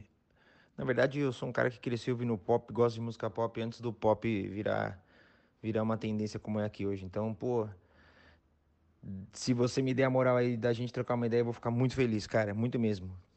Eu tenho boas referências aí, eu acho que a Cris Paiva pode dar boas referências sobre mim. O Rodrigo Teaser Rodrigo é um cara Teaser. incrível. Trabalha aqui? Não, já, vo- já foi convidado aqui duas vezes. Ele é um dos maiores. Ele é o maior incrível. cover do, do Michael Jackson. Mas Ah, ele tem o trabalho autoral dele. Ah, eu conheço ele. Ele acabou de lançar, ou vai sair, uma música dele com o W, Aham. é, que ele mandou pra eu ouvir, mas eu não sei se já está disponível para as outras pessoas ouvirem. Se não tá ainda, vai estar em breve. Não, eu tô seguindo ele já, mas eu conheço ele. Nossa, Eu o Rodrigo é ele. Ele, é- ele é incrível. Ele é... E aquilo que a gente tava falando de qualidade e pessoa do bem é o Rodrigo demais, né, Yasa? E Não, mas ele Dedicação tem, demais. ele tem uma coisa que ele precisa resolver agora. É desvincular a imagem dele do cover do Michael Jackson. Não vai. Acho que não vai resolver. Como assim? É fazer uma carreira à parte, você disse? É. Ninguém quer ouvir o, o cover do Michael Jackson, a não ser que seja para os fãs do Michael Jackson. Se você quer ter uma carreira na música, você tem que ter uma personalidade artística inédita. Você não pode. Porque eu olhei aqui, eu lembrei dele. Aham, eu lembrei aham. dele, já mandou umas músicas e tal. Você entra ali e você fala assim: é o cover do Michael Jackson. Tipo, não me interessa, não interessa para as pessoas. Então, assim, é um erro grave é, é você tentar fazer uma carreira na música sendo o cover do Michael Jackson. Você pode ter o trabalho de cover do Michael Jackson, mas tem que separar, tem um, outra vida paralela. Tipo, um Instagram diferente, outro Instagram, um canal outro. diferente. Exatamente. Ele me manda sempre as músicas pelo canal do, do covers do Michael Jackson. E aí eu já ouvi, então eu falei, assim, puta, mas sempre fica na minha cabeça aquele, não, o cara é cover do Michael Jackson, cara, pô. Você não espera de vir uma Sim. coisa inovadora. Talvez, inédita. talvez a, a- o pensamento seja assim: o Instagram é grande, vou mandar por esse que ele vai, vai chamar a atenção, porque o Instagram Ah, já é sim. grande. Talvez. Né? E não Sim. por um mas outro não deu caminho. muito esse efeito. Mas eu, vou, eu, eu já ouvi as músicas dele. Eu já E ouvi eu com comentei que certeza. não vai conseguir desvincular, não porque você não vai conseguir, sim porque o seu trabalho como cover do Michael é tão grandioso, tão E porque forte. tem um amor, né? E que tem um amor, a Tem um paixão. amor eu sei que fã. você não vai lá É. abandonar isso. É, porque, assim, a única coisa que ele precisa decidir é que tudo bem ele ser o cover do Michael Jackson por resto da vida. Sim. Mas não queira fazer outra carreira. Porque talvez ele colocou muita energia no cover do Michael Jackson. Sim, Aí a outra carreira ainda tá fraca perto dessa, entendeu? sim. E aí, na verdade, é, é meio que uma sensação de, de abandonar um negócio que já tá grande. Não, eu- Né? eu- isso daí, assim, a gente nunca pode julgar o que tá na cabeça dele, a decisão dele, Sim. essas coisas. Eu só tô dizendo, assim, do ponto de vista técnico, entendeu? Sabe? Estou falando tecnicamente. Se você quer fazer as duas coisas, não vai dar. É, é, por exemplo, a Yasmin. A Yasmin, o sonho dela é ser cantora. Mas ela apresenta um podcast. Não vai rolar. A Yasmin vai ser sempre a, a- a apresentadora do, do Vênus, a comunicadora, etc, etc. Então, se você. Porque você está colocando aqui, vamos imaginar, 70%, vou chutar aqui, 70% da sua energia, Sim. da sua Da vida, Disposição e. da sua energia. 70% está aqui. Sim. Os 30% não vão ser suficiente. Para você ser um artista da música, tem que pôr 100%. É, eu sei. Né? É, é até por isso que sempre quando falam assim, não, vamos fazer, vamos trampar juntos, por que, que você não tá marcando uma sessão de estúdio aqui? Aí eu até respondi um produtor, eu falei, cara, me aguarde que eu preciso. Música pra mim é um negócio tão sério que eu quero me dedicar 100%. É, se você vai fazer música, você É. que falar assim, mano. Não é brincadeira pra mim, não é uma coisa de qualquer jeito que eu vou fazer, tá Sa- ligado? sabe uma comparação que eu faço assim? Você quer ser jogador de futebol, você quer jogar na seleção brasileira. Mas você trabalha numa loja, mas você joga de final de semana. Você nunca vai jogar na seleção brasileira. Você tem que treinar todo dia, de manhã à tarde, jogar num time. Blá, blá. É, se você é quer ser ser um atleta cantor, da sua profissão. se você quer ser um cantor, um cantor profissional, um artista da música, você tem que acordar pensando em música, fazendo música, compondo música, etc. Então não, não dá. Sim. Tem muito. Eu conheço, tipo assim, vários apresentadores e apresentadoras de televisão que queriam ser da música, que me falam, que falam, pô, gostaria de ser da música. Rodrigo Faro, Rodrigo Faro, puta amigo meu. Cara, o sonho dele era continuar a carreira da música, quer cantar. Às vezes ele fala, fala ah, meu, você canta bem, beleza, mas apresenta aí que é o que é o seu negócio e tal. Dá pra cantar de vez em quando, fazer uma música e tal. É, dá pra você criar, né? É. Dá pra você fazer um álbum, um EPzinho. Mas dá, daí. é. dá pra se realizar. Dá, dá pra se realizar. É, mas tipo aí isso. fazer aquela carreira, aí tem que ser 100% de dedicação pra, É, exatamente. pra você. Não tem a ver com você cantar bem ou mal, não tem a ver com você ter talento ou não ter talento, não tem nada a ver com isso. ver, Nem que as músicas são energia. boas do teaser, pode ser que o cara seja, seja incrível. O que eu tô dizendo é, ele não coloca a energia suficiente pra isso dar certo, entende? É, eu queria te perguntar sobre o seu reality, o Fábrica de Estrelas. O que, que você quer eu perguntar? quero perguntar tudo. O que rolou? Eu queria. eu Pô, queria- foi legal pra caramba. Eu sei que foi legal pra caramba. Eu assisti na época. Você gostou? Eu gostei muito. Fala a verdade. Inclu- Eu gostei, gostei, de verdade. Aprendi muita coisa, porque não era só. Vamos explicar, contextualizar aqui para aqueles. O Fábrica de Estrelas foi um reality que, além de mostrar assim, os bastidores do Midas, de mostrar os outros artistas que gravam lá e os outros projetos, é, também o objetivo era montar uma girl band. Tipo, a- depois que foi o Rouge, uma girl band de pop, certo? Certo. E aí, a- as meninas selecionadas, uma delas, por exemplo, a Jennifer Nascimento, que hoje Isso. está brilhando na Globo pra caramba. Sim. E eu tô lançando sexta-feira agora uma música dela, um Da single. Jennifer? Da Cê- Jennifer, Ah, é, cantando. Não acredito. Pagode. Ah, é, Ela- Jennifer. E a autora da música é a Thaísa Comani. Olha É. que louco. A gente falou, falou. A filha do, do Arnaldo. filha do Arnaldo. Que legal, Que louco. cara. Que é a puta sabia. compositora. Ela era ela que compunha junto com o pai as músicas que fizeram sucesso lá. Do caramba. E aí eu acompanhava, sei lá, né, foi 2012? 2013? tá, você não sabe datas. Eu vou te... Por que ela faz isso, né, meu? É, só pra me humilhar. certeza. Então eu vou falar, foi 2012. Rick não é bom Foi. com datas. Parece a minha mulher, meu. A minha mulher é assim. Ela fala, ó, amor, que horas aconteceu tal coisa? Ela fala, ah, três da tarde. Não, não foi três, foi duas e cinquenta e oito. Porra, meu. E o reality foi, foi da hora pra caramba, assim. E aí montou a girl band, só que depois eu não sei o que aconteceu. Eu quero saber o Eu que tentei, aconteceu. eu tentei fazer a Girl Band dar certo. Eu investi, eu trabalhei, botei pra tocar no rádio. Fizemos tudo o que podia, mas não deu certo. Eu acho que eu errei as músicas, as meninas também não estavam muito sintonizadas. Depois eu vi que tinha umas tretas entre uma e outra. Fazer, fazer um grupo de meninas, meu, não é fácil. Porque, sabe assim, é, é muito ego, cara. Porque quando você contrata uma banda, elas já vêm formadas. Então eles já se resolveram e veio a banda. Quando você monta na marra, é difícil. Uhum. A gente deu muita sorte. É, de se conhecer pro projeto, Não, né? eu tô sabendo que vocês foram conhecidas na pro marra Vênus, e é. tal. Nossa. Mas vocês são duas de, de personalidade, assim, fácil pra isso aqui, né? É, É. é, se botasse mais umas ajudou. quatro. Não, Ia- é, se, ia- se- uma coisa, pega três, três caras que não se conhecem, monta uma banda e fala, agora vocês são um trio. Ah, não vai dar certo nunca. Aí vai um, ah, eu gosto de rock, o outro, ah, eu gosto de rap, eu gosto do não sei o quê. Uhum. Vai dar certo por um tempinho, né? É, mas ali já deu a treta logo no Ah, começo. disso a gente, Cara, é- disso a gente, o público não via, né? Não. O A gente só não viu via. que mostrou Mas eu não, acho, eu não acho que foi um problema, assim, a treta. Foi tipo assim, começaram a não se dedicar tanto pra uma coisa, pra outra. É, e ela- elas eram excelentes cantoras. Sim. Mas eu acho que a as músicas também não ficaram boas. E são minhas. Minhas do Di, do G, do NX0. Eu, eu gostei muito- de Acenda a Luz. Era bonita. Assim, eu acho que tinha umas músicas bonitas, mas talvez o momento não era aquilo que pedia, entende? Sim. Tipo assim, ah, errei, beleza. Não deu. Era mais, mais isso que eu queria Deu saber. trabalho, deu É. investimento, deu, Mas valeu. Saíram meninas incríveis, né? Então, assim, Sim. muitas delas trabalham com música ainda. A, A Natasha, Natasha. Piva trabalha, puta cantora. Eu- eu a a. Bruna, É. A Nega, a Carol, a Carol. to- Todas são muito talentosas. Uhum. a e- Jennifer, que vai lançar. A Jennifer Nascimento, que é uma atriz maravilhosa e tudo, que, tipo, a coisa mais maravilhosa do mundo, Hum. como atriz, como cantora, como tudo. E agora a gente se, se encontrou de novo, que ela fez uma participação naquele projeto infantil que eu tô fazendo do Turma do Menino Sol, junto com Do o Vitor Vitor Clay, Clay. Aham. que a gente fez um projeto de criança por causa da Eva, e a gente tá fazendo para as crianças, e é tomar amarradão, eu só quero fazer música para criança agora. E a Jennifer cantou uma música junto com o Vitor Clay, que é uma música linda que a gente vai lançar mês que vem.